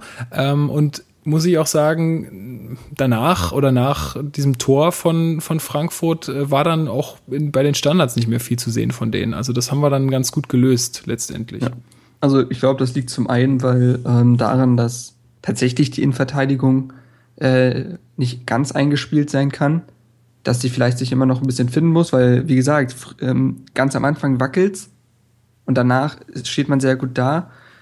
Und zum anderen liegt es vielleicht auch daran, dass wir jetzt mit ähm, Jahrstein, die Diskussion führen wir gleich noch, ähm, glaube ich, einfach einen Keeper haben, der bei Standardsituationen weitaus sicherer agiert und auch durch seine Größe einen besseren Stand als äh, Thomas Kraft hat.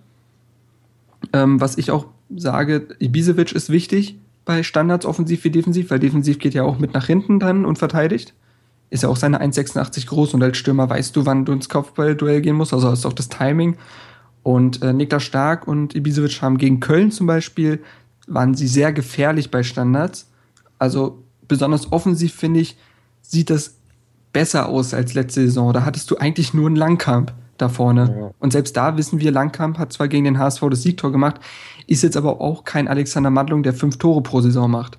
Ähm, ich glaube, dass äh, das insgesamt schon ganz gut aussieht. Wir haben bloß einfach das Pech, dass die dann auch sehr schnell reingehen. Also da sind mhm. oft äh, die Bundesligamannschaften momentan noch eiskalt. Gut, aber und es war auch glücklich vom, vom, vom Meier. Ich meine, klar, ja, er steht klar. da und er will den da auch irgendwie hinschießen, aber ganz ehrlich, das war jetzt nicht, äh, da war auch eine gute Portion Glück dabei. Das ist auch nicht zu verkennen. Ja. Nun ist auch das Problem, dass wir ja durch den äh, Ausfall oder durch die Ausfälle von äh, Langkamp und Brooks, dass uns da echt zwei Hühn fehlen. Und wenn dann da so eine Leute wie äh, Russ und Meier im Strafraum agieren, dann ja. fehlen natürlich einem Lustenberger schon ein paar Zentimeter, um ja, damit halten zu können. Ja, auf jeden Fall. Und der Reinhardt ist äh, der defensive Mittelfeldspieler, der ist auch knapp 1,90, glaube ich. Ja. Ähm, Gut, der Stark kann auch äh, mithalten mit der Größe, aber wahrscheinlich fehlt, fehlt, ihm da einfach so ein bisschen die Robustheit noch. Ja, der war ja beim Russ, hat er dann auch ja, gesagt. Genau, ähm, genau. Dass der Russ dann einfach vor ihm am Ball war. Ja. Ja, ähm, es resultiert, glaube ich, wirklich daraus, dass es ähm, Frankfurt da diese Situation echt einstudiert hat. Ähm, dass man da vielleicht nicht ganz darauf vorbereitet sein konnte. Ich weiß auch gar nicht, ähm, war die gelbe Karte vom Niklas Stark, war die vor dem Tor oder nach dem Tor? Die war vor die war sehr früh. Tor, die war Minute elf ja. oder so. Also da hat man auch so noch ein bisschen gesehen, gut, das ist noch teilweise ist er dann noch so ein bisschen unerfahren. Ja, klar. Also das blitzte da noch so ein bisschen durch. Und vielleicht, ich weiß nicht, keine Ahnung, kann ich jetzt schwer beurteilen, aber vielleicht hat er sich deswegen auch nicht getraut, da jetzt irgendwie viel mit Abend zu machen oder so. Kennst ja die Leute, ja, sobald die irgendwie einen Finger im ja, Gesicht spüren, liegen die auf dem Boden und sterben. Also das vielleicht war es auch ein bisschen dem geschuldet. Ich ja. Hab's jetzt auch nicht mehr so genau vor Augen, wie er da steht. Äh, Vielleicht hat ihn auch der Zopf von Russ gestört. Ja, das stört mich eh die ganze Zeit. Das, äh, das war ein Bild für die Götter danach. Die beiden ja, über 1,90 Typen da mit Meier und Russ im Interview, beide mit ihren Zöpfchen. Meier hat ja sogar drei Zöpfe. Boah, Alex Meier ist ja noch viel schlimmer. Das, also ja. den Meier schätze ich auch. Und wenn er dann die Zöpfe raus hat, sieht es auch nicht so ganz kacke aus. Aber Eieieiei. Hatte der nicht erst wir zwei Zöpfe jetzt und jetzt hat er schon drei? Siehst du, wir wären wirklich hier zum Beauty-Podcast. Kannst du danach so nennen, ey. damit, kann man, damit kann man wirklich äh, viel Geld verdienen heutzutage, habe ich mir sagen lassen. Ja, klar. Ich würde ähm, sagen, wir brechen das hier ab und äh, switchen um. Gut, bis Links äh, zu all den Beauty-Produkten findet ihr in der Beschreibung. Genau. Alles nee, Amazon ähm, Affiliate. Ja. Nee, aber wirklich, das sieht wirklich einfach nur Panne aus bei dem Meier. Ja. Äh, ganz schlimm. Naja, egal. Und ähm, ja, ich denke jetzt, ähm, Erste Halbzeit haben wir jetzt eigentlich abgehakt. Genau, zweite Hälfte wolltest zweite du Zweite Hälfte ähm, war dann Hertha, die weitaus bessere Mannschaft. Das hat auch jeder Fra Frankfurter, was ich echt toll fand, weil oft ähm, sind Spieler und Verantwortliche nicht so ehrlich, haben alle Frankfurter gesagt, da hätte tatsächlich auch weitaus mehr passieren können. Also wir hätten das Spiel auch echt verlieren können.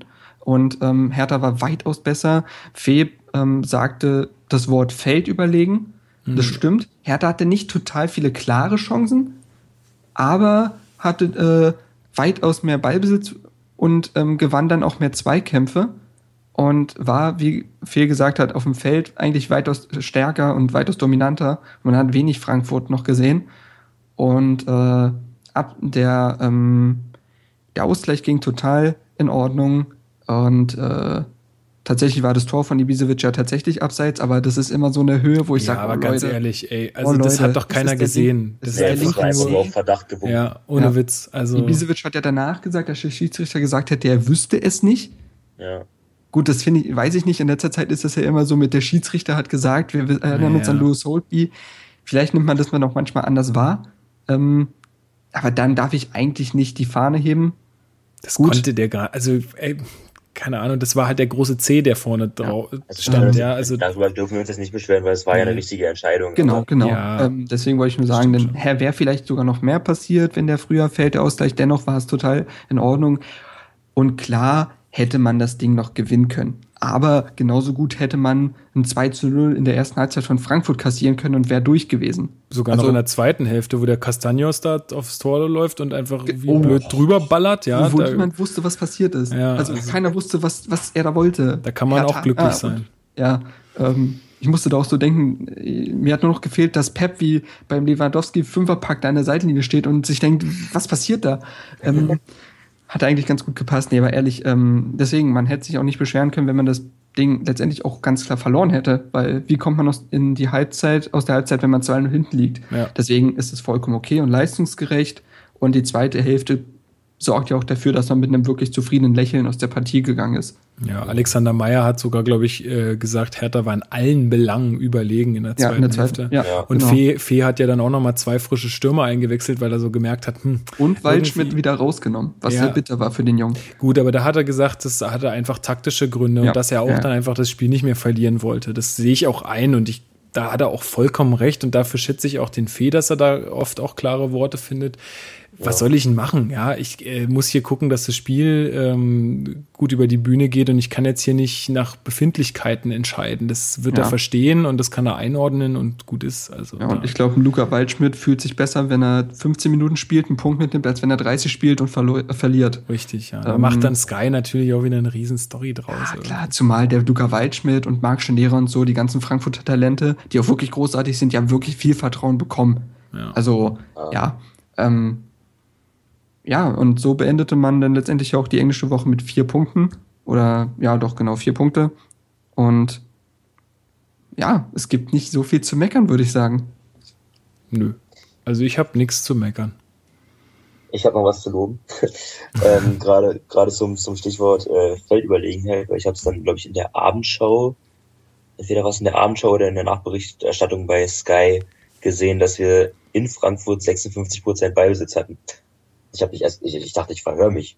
Dass, dass, wir, dass wir bei einem Auswärtsspiel, bei einer spielstarken Mannschaft wie Frankfurt, das feldüberlegene Team sind und ja auch schon gegen Köln sehr viel mit dem Ball gearbeitet haben. Also korrigiert mich jetzt, wenn ich falsch liege, aber ich meine mich erinnern zu können, dass wir in den beiden erfolgreichen Hinrunden, einmal unter Bubble 2011, 2012 und unter Lukai ähm, 13, 14, wo wir ja attraktiven und guten Fußball gespielt haben und auch punktemäßig sehr gut dastanden, dass wir da aber vor allem von unseren Kontern gelebt haben. Ja. Und, und jetzt kreieren wir auch Chancen ohne, ähm, ja, ohne dabei äh, auf, auf ähm, Angriffe von, von Gegnern und Lücken im, Ja. im äh, Defensivspiel äh, angewiesen zu sein. Ich glaube, im Spiel gegen Frankfurt lag es zum einen auch daran, dass, ähm, das hatte ich auch im Rasenfunk angesprochen, wir ein bisschen Glück hatten, wie äh, denn letztendlich die Stürmersituation bei Frankfurt war, weil Haris Seferovic, der unabdingbar eigentlich für, für dieses System bei Frankfurt ist, halt gefehlt hat, verletzt, Mhm. ähm, der immer dafür sorgt, dass man den Ball halt hält und dadurch bringt er ja Ruhe rein, ähm, hat gefehlt und Lukas Teinos saß unverständlicherweise auf der Bank, der ein ähnlicher Spielertyp ist. Ähm, Der hat Und Stefan- reingefeiert und war noch ein bisschen verkatert vielleicht. kann auch gut sein. äh, ja. In Ähm, Frankfurt ist alles möglich, keine Ahnung. Genau. Äh, Frankfurt ist nur einmal im Jahr. Äh, nee, klar, aber das habe ich nicht so ganz verstanden. Vielleicht hatten wir da sogar ein bisschen Glück, weil äh, der Cutlets nicht so großartig war. Der hatte tatsächlich eine gute Chance, aber sieht da unglücklich aus. Und Stefan Eigner ist für mich kein wirklicher Mittelstürmer. Da war ich auch sehr überrascht. Ähm, kann durch seine Spritzigkeit natürlich da was machen, aber gegen einen Lustenberger, der jetzt nicht total langsam ist und auch über ein sehr, sehr gutes Stellungsspiel verfügt, schwierig. Na gut, äh, manchmal gibt es solche Spiele und soll jetzt Danke, auch nicht die- Danke, Armin, aber genau, aber soll jetzt uns auch nicht unsere Leistung nicht total schmälern. Ich muss auch sagen, Hertha hatte unter Luhukai und dann auch in der Rückrunde unter, Ba- äh, unter Paldada ja mit Abstand den schlechtesten Ballbesitz durchschnittlich von Mhm. allen Teams. Aber das war Ja. ja auch gewollt teilweise, ne? dass Ja, du ja. dem Begegner den Ball gibst, du mauerst und dann ist gut. Ja, ja, klar, aber dadurch, wir haben jetzt locker 20 bis 30 Prozent mehr Ballbesitz. Ja, Und, äh, das ist schon beeindruckend. Und laufen auch gefühlt 30 Kilometer mehr. Ey, ganz ehrlich, äh, da Rieder, Schellbrett und Shigerchi, Ganz ehrlich, die laufen doch in einem Spiel mehr als Ronny in seinem gesamten Leben. Wahrscheinlich kannst du das so sehen, ja. Es ist doch wirklich der, der Wahnsinn. Da Rieder, der ja. seine 14 Kilometer macht und nicht schwitzt. Äh, Schellbrett haben wir auch schon oft. Und noch ein Tor gesehen. schießt am Schluss. Und noch ein Tor schießt, genau. Über den wollte ich noch im Speziellen reden. Ich bin, ich bin ja für die Einzelkritiken zuständig. Und jedes Mal schreibe ich, also, naja, was heißt jedes Mal? Seit vielen Wochen schreibe ich, Darida macht viele Dinge sehr richtig. Und es ist schön, dass er 90 Prozent seiner Pässe zum Mann bringt und es ist schön, dass er 14 Kilometer läuft. Das gewisse Etwas, was ihn aber gegen Bielefeld und Augsburg ausgemacht hat, nämlich dieses spielentscheidende Element, ging ihm ab. So, so kritisch ja. muss man sein. Ja. Und das hat er jetzt endlich bewiesen gegen Frankfurt. Da habe ich mich so gefreut. Tatsächlich habe ich zuerst gedacht, es wäre Baumihans Tor gewesen. Da bin ich erstmal völlig ausgeflippt. Und dann habe ich gesehen, Darida, dachte ich mir, okay. Oh, na äh, gut, dann eher. Schade. Egal. Warum denn der? nee, aber klar, äh, hat mich dann auch sehr, sehr gefreut und deswegen auch dieses, das sind die letzten Prozent, von denen ich rede. Genau das meine ich, dieses gewisse Etwas, was ihm noch gefehlt hat. Das hat er bewiesen und äh, hat mich persönlich sehr gefreut. Denn es ist okay, wenn fünf Pässe dafür weniger ankommen. Hm. So. Und äh, ja, dieses Zusammenspiel zwischen Schellbrett und äh, ihm funktioniert einfach richtig gut. Also äh, Schellbrett, der jetzt auch immer besser reinkommt. Ja, ich weiß gar nicht, wie viel wir jetzt auf der Uhr haben. Äh, genug. Wir müssen, also wir machen jetzt einfach mal, denke ich, einen Strich drunter. Oder wollt ihr jetzt noch was sagen zu Das einzige war halt, Nee, das einzige war jetzt noch die Torwartsituation, ne?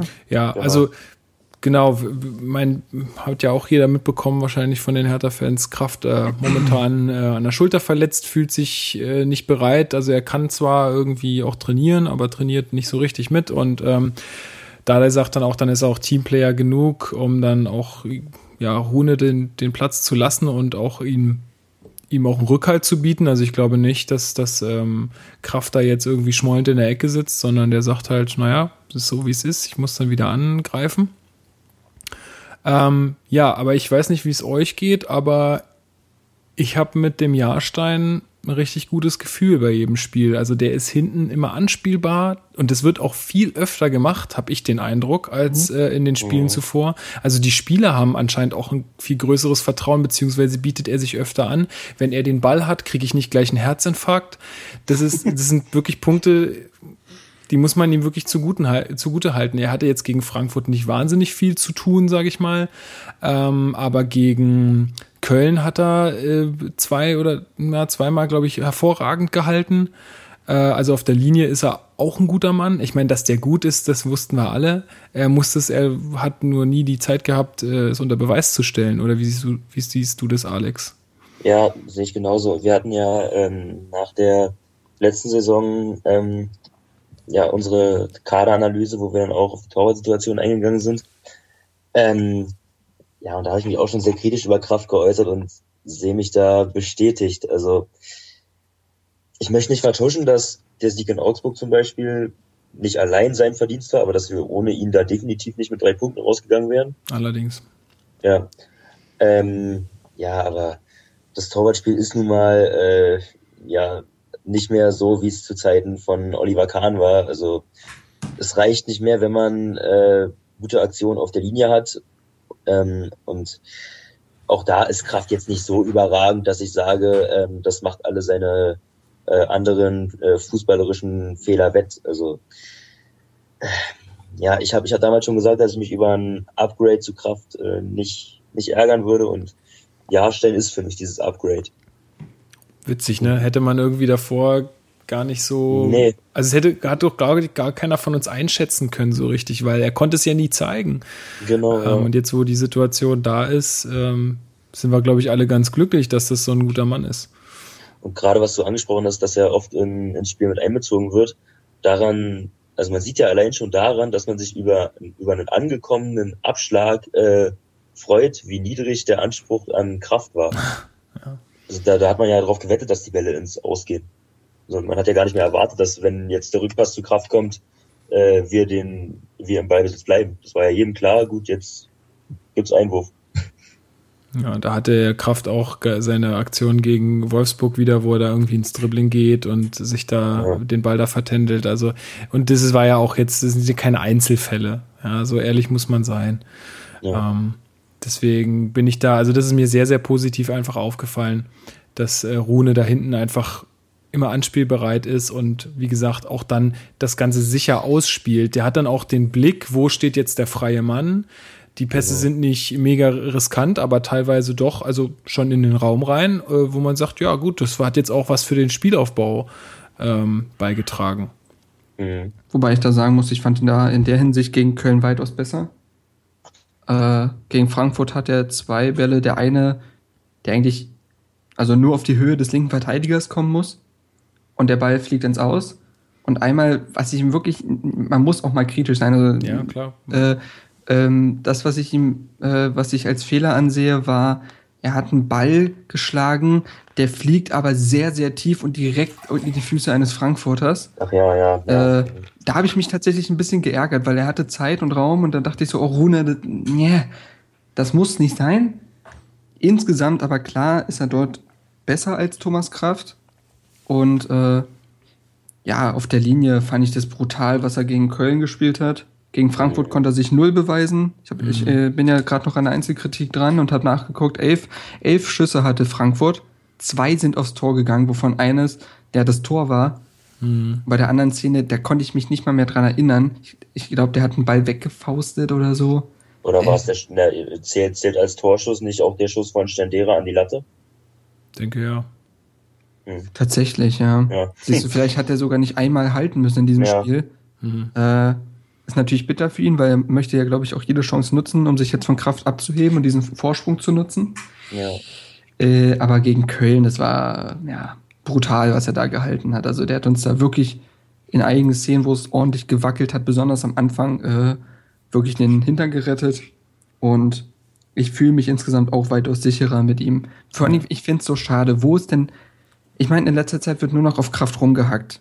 So. Aber viele vergessen, wo Kraft eigentlich herkommt bei Hertha. In den ersten zwei Jahren haben wir uns alle die Augen gerieben, was das für ein geiler Keeper ist. Der hat Weltklasse Paraden auf der Linie gezeigt. Da ist es auch irgendwie, warum auch immer, untergegangen oder er hat es noch nicht gezeigt, dass er wirklich Schwächen hat. Ja. Ähm, ich weiß nicht, wo dieser Kraft hin ist. Das ist meine Frage.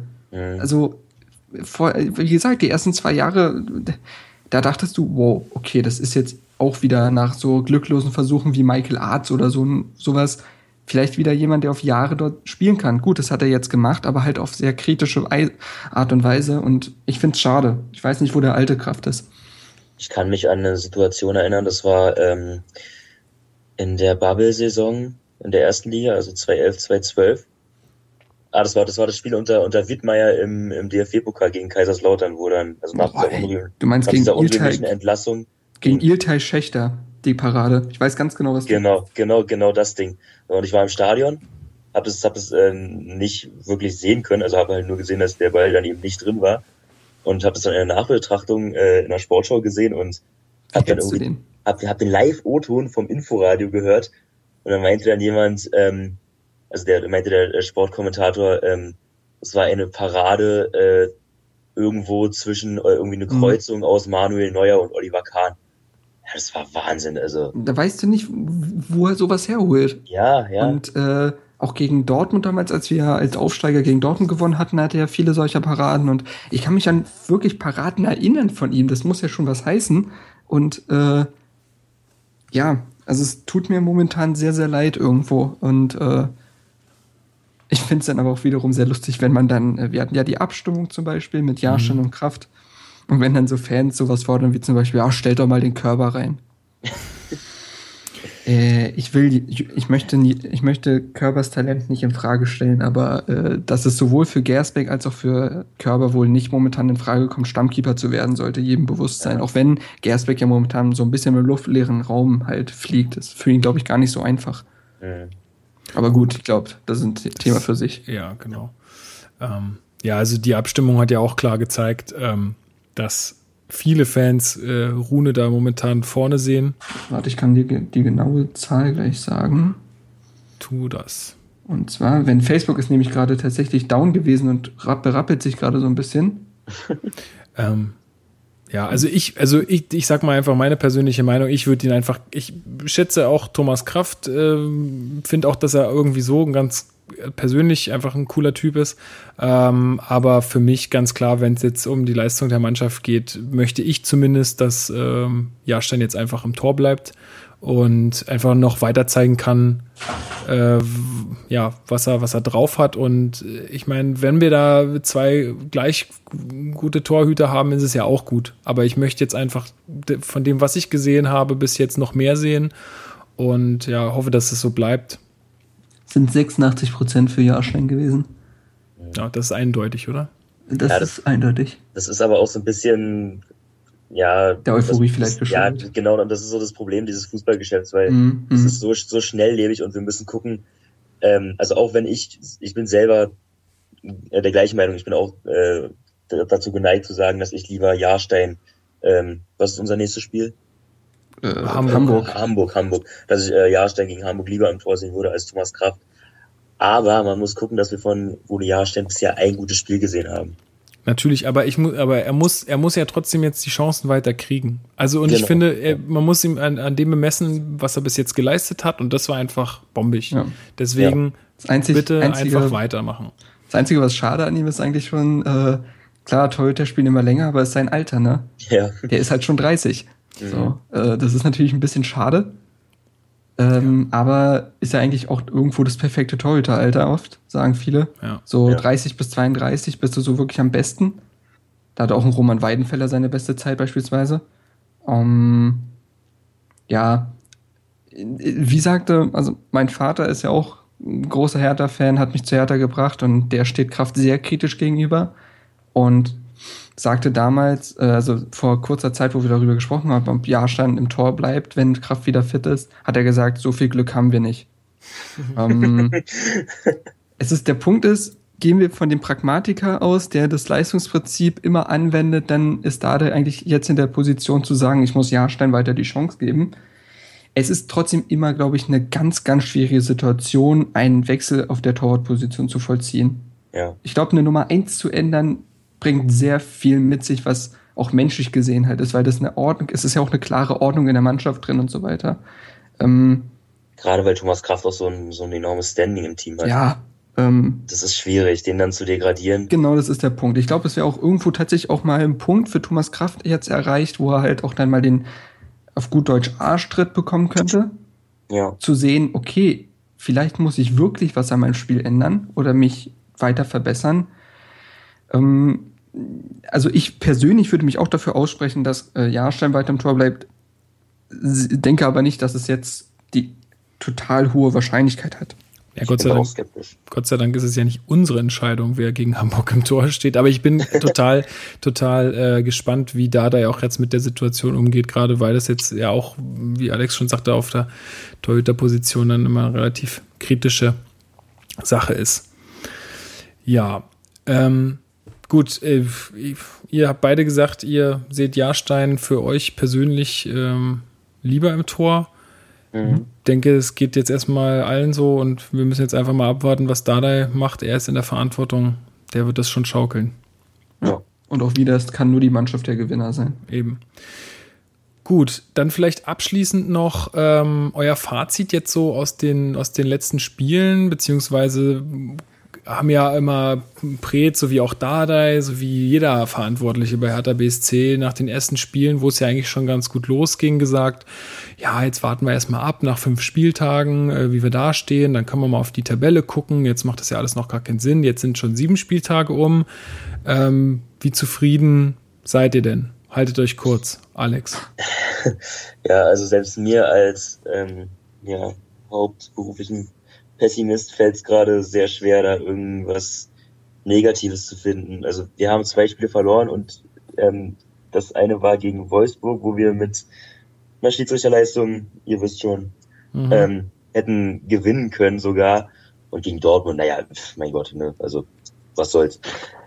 Äh, dennoch, ähm, ja, durch die letzten Jahre ist man halt äh, enorm geschädigt und natürlich vorsichtig. Ähm, ich möchte nicht von Europa reden oder irgendwas äh, derartigen, irgendwelche derartigen äh, Ausschweife jetzt äh, hören lassen.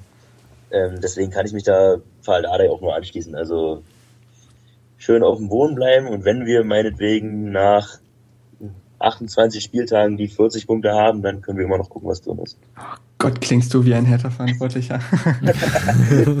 genau den letzten Satz hätte jeder gesagt, aber kann ich ja total verstehen. Ähm, ja, ähm,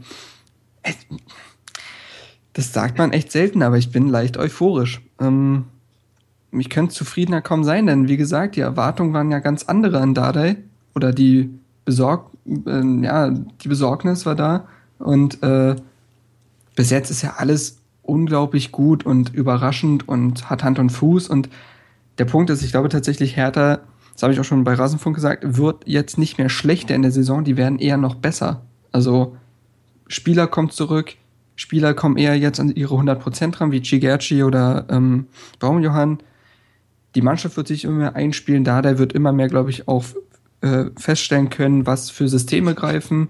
Und um es mal ein bisschen populistisch zu bezeichnen, wenn jemand, wenn eine Mannschaft die Saison, die Augsburg-Rolle aus der letzten Saison übernehmen kann, dann glaube ich, ist es härter. Einfach so ein bisschen überraschend zu sein. Und äh, auch wenn es nicht mit Europa enden muss, ich denke, ihr wisst, was ich mit dem Vergleich meine, dann ähm, ja, also ich bin bis jetzt unglaublich zufrieden, freue mich wirklich auf jedes Spiel wieder. Es ist kein Durchhalten mehr und ja, äh, Chapeau. Ja, ich, ja. ich möchte noch mal kurz, möchte noch mal kurz einhaken, um von dem äh, Funktionärsdeutsch ein bisschen wegzukommen. also oh, finde ich affengeil hier. ich freue mich immer an Ast. nee, also ich war ja, ähm, also bin ja seit seit äh, Gedenkzeiten äh, Dauerkarteninhaber und es war ja wirklich keine Freude mehr letztes Jahr. Also man hatte ja echt keinen Bock mehr ins Stadion zu gehen. Es war ja zum Kotzen härter Spiel zu sehen. Auch wenn wir, äh, also selbst wenn wir gegen Paderborn zum Beispiel äh, drei Punkte eingefahren haben, aber es war ja nichts, was sich irgendwie aus den Sesseln gerissen hat. Ähm, und du hast ja wirklich, also bei mir war es so, ich habe das Ende der Saison ja beigesehen. Ich hatte keinen Bock mehr auf Hertha. Ja. Ich wollte, dass diese Saison endlich zu Ende ist, dass wir den Klassenhalt äh, eintüten und dass dann die Sommerpause von mir aus auch äh, ja drei Monate gehen kann. Auch wenn das Gefühl dann nach zwei Wochen wieder weg war, aber das ist ja was anderes. Aber jetzt hab ich, hat man echt wieder brutal Bock auf Hertha. Also, wie gesagt, ich, ich beiß, beiß mir in den Arsch, dass ich äh, danke Mama äh, am äh, Samstag nicht im Stadion sein kann, weil ich da so einen Familienbesuch mitmachen muss. so ist das. Nee, ich werde da sein. Ich freue mich. Ja, schön. Ähm, nee, es ist ja, aber ich bin, ich, ich würde dir auch gern recht geben, wenn, wenn du sagst, dass, dass wir so diese Rolle des FC Augsburg einnehmen können. Aber das Gefühl hatten wir auch schon mal äh, vor zwei Jahren, als wir eine geniale Hinrunde hatten. Und dann kam irgendwie doch der Einbruch. Ja, also tatsächlich. Da, da kann man, da kann man durch Verletzungen erklären, ja, aber. Ja, Gut. ja. ja. ja ich also, glaube, müßig darüber zu diskutieren tatsächlich, ja, weil äh, Zukunftsmusik. Genau. Also bei mir ist es so, ich meine, ihr sagt jetzt die ganze Zeit, ihr habt richtig Bock, wieder härter zu sehen und so. Bei mir echt, der, der sitzt der, ich sag mal, der Stachel sitzt noch echt tief so aus der letzten Saison und ich habe echt immer wieder richtig krasses Herzrasen, wenn diese Spiele anfangen, weil ich habe immer irgendwie das Gefühl, Mensch, heute, heute, heute verhauen sie es wieder total oder irgendwas, ich keine Ahnung, ich kann da noch nicht mit so viel Ruhe äh, irgendwie reingehen. Ähm, obwohl ich mich natürlich auch total freue, dass das momentan so super läuft und bin auch total froh darüber, wie die Spieler damit umgehen, zumindest äh, sagen oder was sie dann halt nach den Spielen sagen, was, was auch der Trainer sagt und so, dass sie wirklich versuchen, auf dem Boden zu bleiben, dass ein Plattenhardt sagt oder ich weiß nicht mehr, ob es Plattenhardt oder Ibisevic war, äh, war, die gesagt haben, ja, wenn wir jetzt gegen Hamburg äh, verlieren, dann sind wir auch ganz schnell wieder unten drin. Also weitermachen, einfach weitermachen mhm. und jetzt glaub, nicht von Spiel zu Spiel gucken hat. Ja, 5 Euro. Das hat so ziemlich jeder. 5 Euro in die, ins Phrasenschwein. Aber ähm, nee, es geht Hab mir nicht gesagt. Nee, nee, es geht mir einfach nur darum, dass, dass, dass ich, ich glaube, dass es nicht nur blöde Phrasen sind, sondern dass sie es auch wirklich einordnen können. Ja. Ähm, und ganz ehrlich, ich will dieses Wort Europa eigentlich überhaupt nicht hören. In keinster Weise. Wenn ich jetzt sehe, auch was mit den Vereinen passiert, die da oben mitgespielt haben letzte Saison, ich will das nicht. Ich will lieber so einen schönen Platz neun oder so, so ganz ohne Zittern, richtig entspannt ist mir alles lieber, als irgendwie da oben anzugreifen. Also. Wieso? Wir greifen jetzt mit dem HSV wieder an. Ja, gut. Da werden großen Marken wiederhergestellt. Nein, nein, klar. Äh, wobei man natürlich, natürlich sagen muss, um es richtig einzuordnen, ähm, Augsburg und Gladbach haben schon vor der Europa, äh, vor ihrer Europasaison angefangen, schlecht zu spielen. Ja, nee, nee, klar, aber es ist ja trotzdem, äh, Ja, ja, ja, trotzdem so, dass da einfach Erwartungen da geweckt werden und ähm, na gut, das ist vielleicht auch nochmal ein Thema für einen eigenen Podcast. Das klären wir dann, Ja. wenn es soweit ist. Kennt ihr diesen total Entertainment-Moment, wenn man einfach auf dem letzten Platz steht und das Leben genießt? ja, ich find's super. So, Gott, ja, Motherfucking. Ja, Äh, ich sag dir. Gut, Jungs. Ich glaube, also, also ich glaube, vielleicht sind wir sogar schon in der Nachspielzeit. Ich weiß es nicht genau. Ich habe jetzt nicht die Uhr gestoppt. Ähm, aber ich denke, so für die erste Folge haben wir jetzt alles soweit besprochen. Oder fehlt euch noch irgendwas? nö, ich denke, wir haben alles ganz gut Schon noch mal ganz gerne über die Frisur von Platten. Äh, die erste Special-Folge ist dann über die Frisuren der Bundesliga. Wobei, wobei optisch Rune Jahrstein aber schon noch Luft nach oben hat. Ne? Absolut. Der, Mein der, Vater der, sagt- der sieht aus, als ob er, als ob er gerade aus dem Bett gestimmt genau, ist. genau dasselbe. Ja, richtig dasselbe geil. hab ich, äh, meine Eltern auch gesagt. Ähm, ja, gut. Ist mir glaub, alles äh, Bums, er solange die Welle gut hält, spielen. Kann er von mir aus auch wie Chewbacca aussehen, das ist mir richtig Wumpe. Aber die Vakan war ja jetzt auch kein Schönling. Ich habe letztens so ein richtig swaggy Foto von ihm gesehen, so richtig schön diese 90er Jahre bunten Trikots, kennt ihr alle? Ja, klar. Und dann schön so eine bunte Jogginghose. Bis oben zum Bauch gezogen. Geil. So war das damals noch. Ja. Gut, ich denke, damit ähm, belassen wir es jetzt auch für heute. Ähm, Mhm. Ja. Ja, ich fand es ähm, sehr spaßig. Äh, Freue mich auch schon jetzt aufs nächste Mal. Und ähm, ich sag euch noch ähm, schnell, also unseren Zuhörern, wo ihr uns quasi nochmal abonnieren könnt. Also wir sind äh, mit Hertha Base auf Twitter, wir sind auf Instagram, wir sind auf Facebook, wir haben eine Homepage, äh, herthabase.de. Das wird auch alles verlinkt, äh, da wo ihr das jetzt gerade hört. Ähm, im, in den Podcatchern findet ihr uns, wenn ihr Hertha Base Podcast, Hertha Base, Hertha, Hertha BSC oder sowas eingebt. Alle möglichen Varianten solltet ihr uns eigentlich mittlerweile finden. Ja, wird uns freuen, wenn ihr einfach da dabei bleibt und auch eure Meinung kundtut. Also wenn euch jetzt irgendwas nicht gepasst hat oder wenn ihr andere ja, Ideen oder andere Meinungen zu irgendwelchen Sachen habt, die wir jetzt hier besprochen habt, haut sie einfach in die Kommentare, egal wo, ähm, oder schreibt uns eine private Nachricht, wenn ihr nicht wollt, dass das von anderen gelesen wird. Ähm, wir gehen darauf auch gerne ein. Ihr könnt uns auch immer gerne Themenvorschläge machen oder was wir unbedingt besprechen sollten. Ähm, ja, wie gesagt, wir sind da auch ein bisschen auf euch angewiesen, dass ihr uns da Input liefert. Wir haben da Bock drauf und ähm, ja, wäre einfach cool, wenn ihr da mitmacht. Und wir bedanken uns bei Lukas für die wunderbare Moderation. Ist ja irgendwo seine Premiere. Richtig. Ja, vielen Dank. Also bist quasi der Niklas Stark von uns. Erstes Spiel richtig gut gemacht. Vielen Dank. Ja, ich werde natürlich noch versuchen, mich zu steigern. Man kann, man soll nie aufhören, immer weitermachen. Kannst ja Podcast-Training bei Max nehmen. Richtig. Naja, da muss er mich mal einladen, dann können wir mal Mhm. äh, darüber reden. Nee, Quatsch, das machst schön du. Du machst es, du hast es ganz gut gemacht, du hast dich bewiesen. Ja, ich werde ganz rot. Du bist so, bist so wie der Jahrstein, du sollst da weitermachen. So, gut, jetzt hören wir auf hier mit den äh, Komplimenten. Alex ist Und- wie Kirai, alt und verbraucht. Ähm, jung.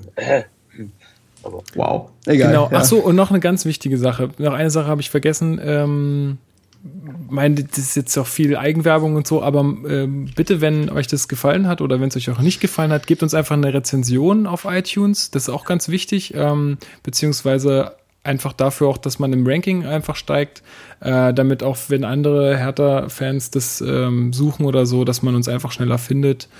Ähm, ja, wäre ganz cool. Ist auch für uns ein ganz gutes Feedback, wenn ihr uns da einfach ein paar Sterne oder auch keine Sterne gebt, je nachdem, wie ihr das empfunden habt. Jo, und jetzt genug der Eigenwerbung. Ich wünsche euch. äh, abonnieren, abonnieren, abonnieren. Genau. Und die Links in der Beschreibung anklicken. nee, ich wünsche euch noch einen schönen Abend, schönen Tag oder was auch immer. Ähm, und ja, sag bis nächste Mal. Haut da rein. macht's gut. Bis denn.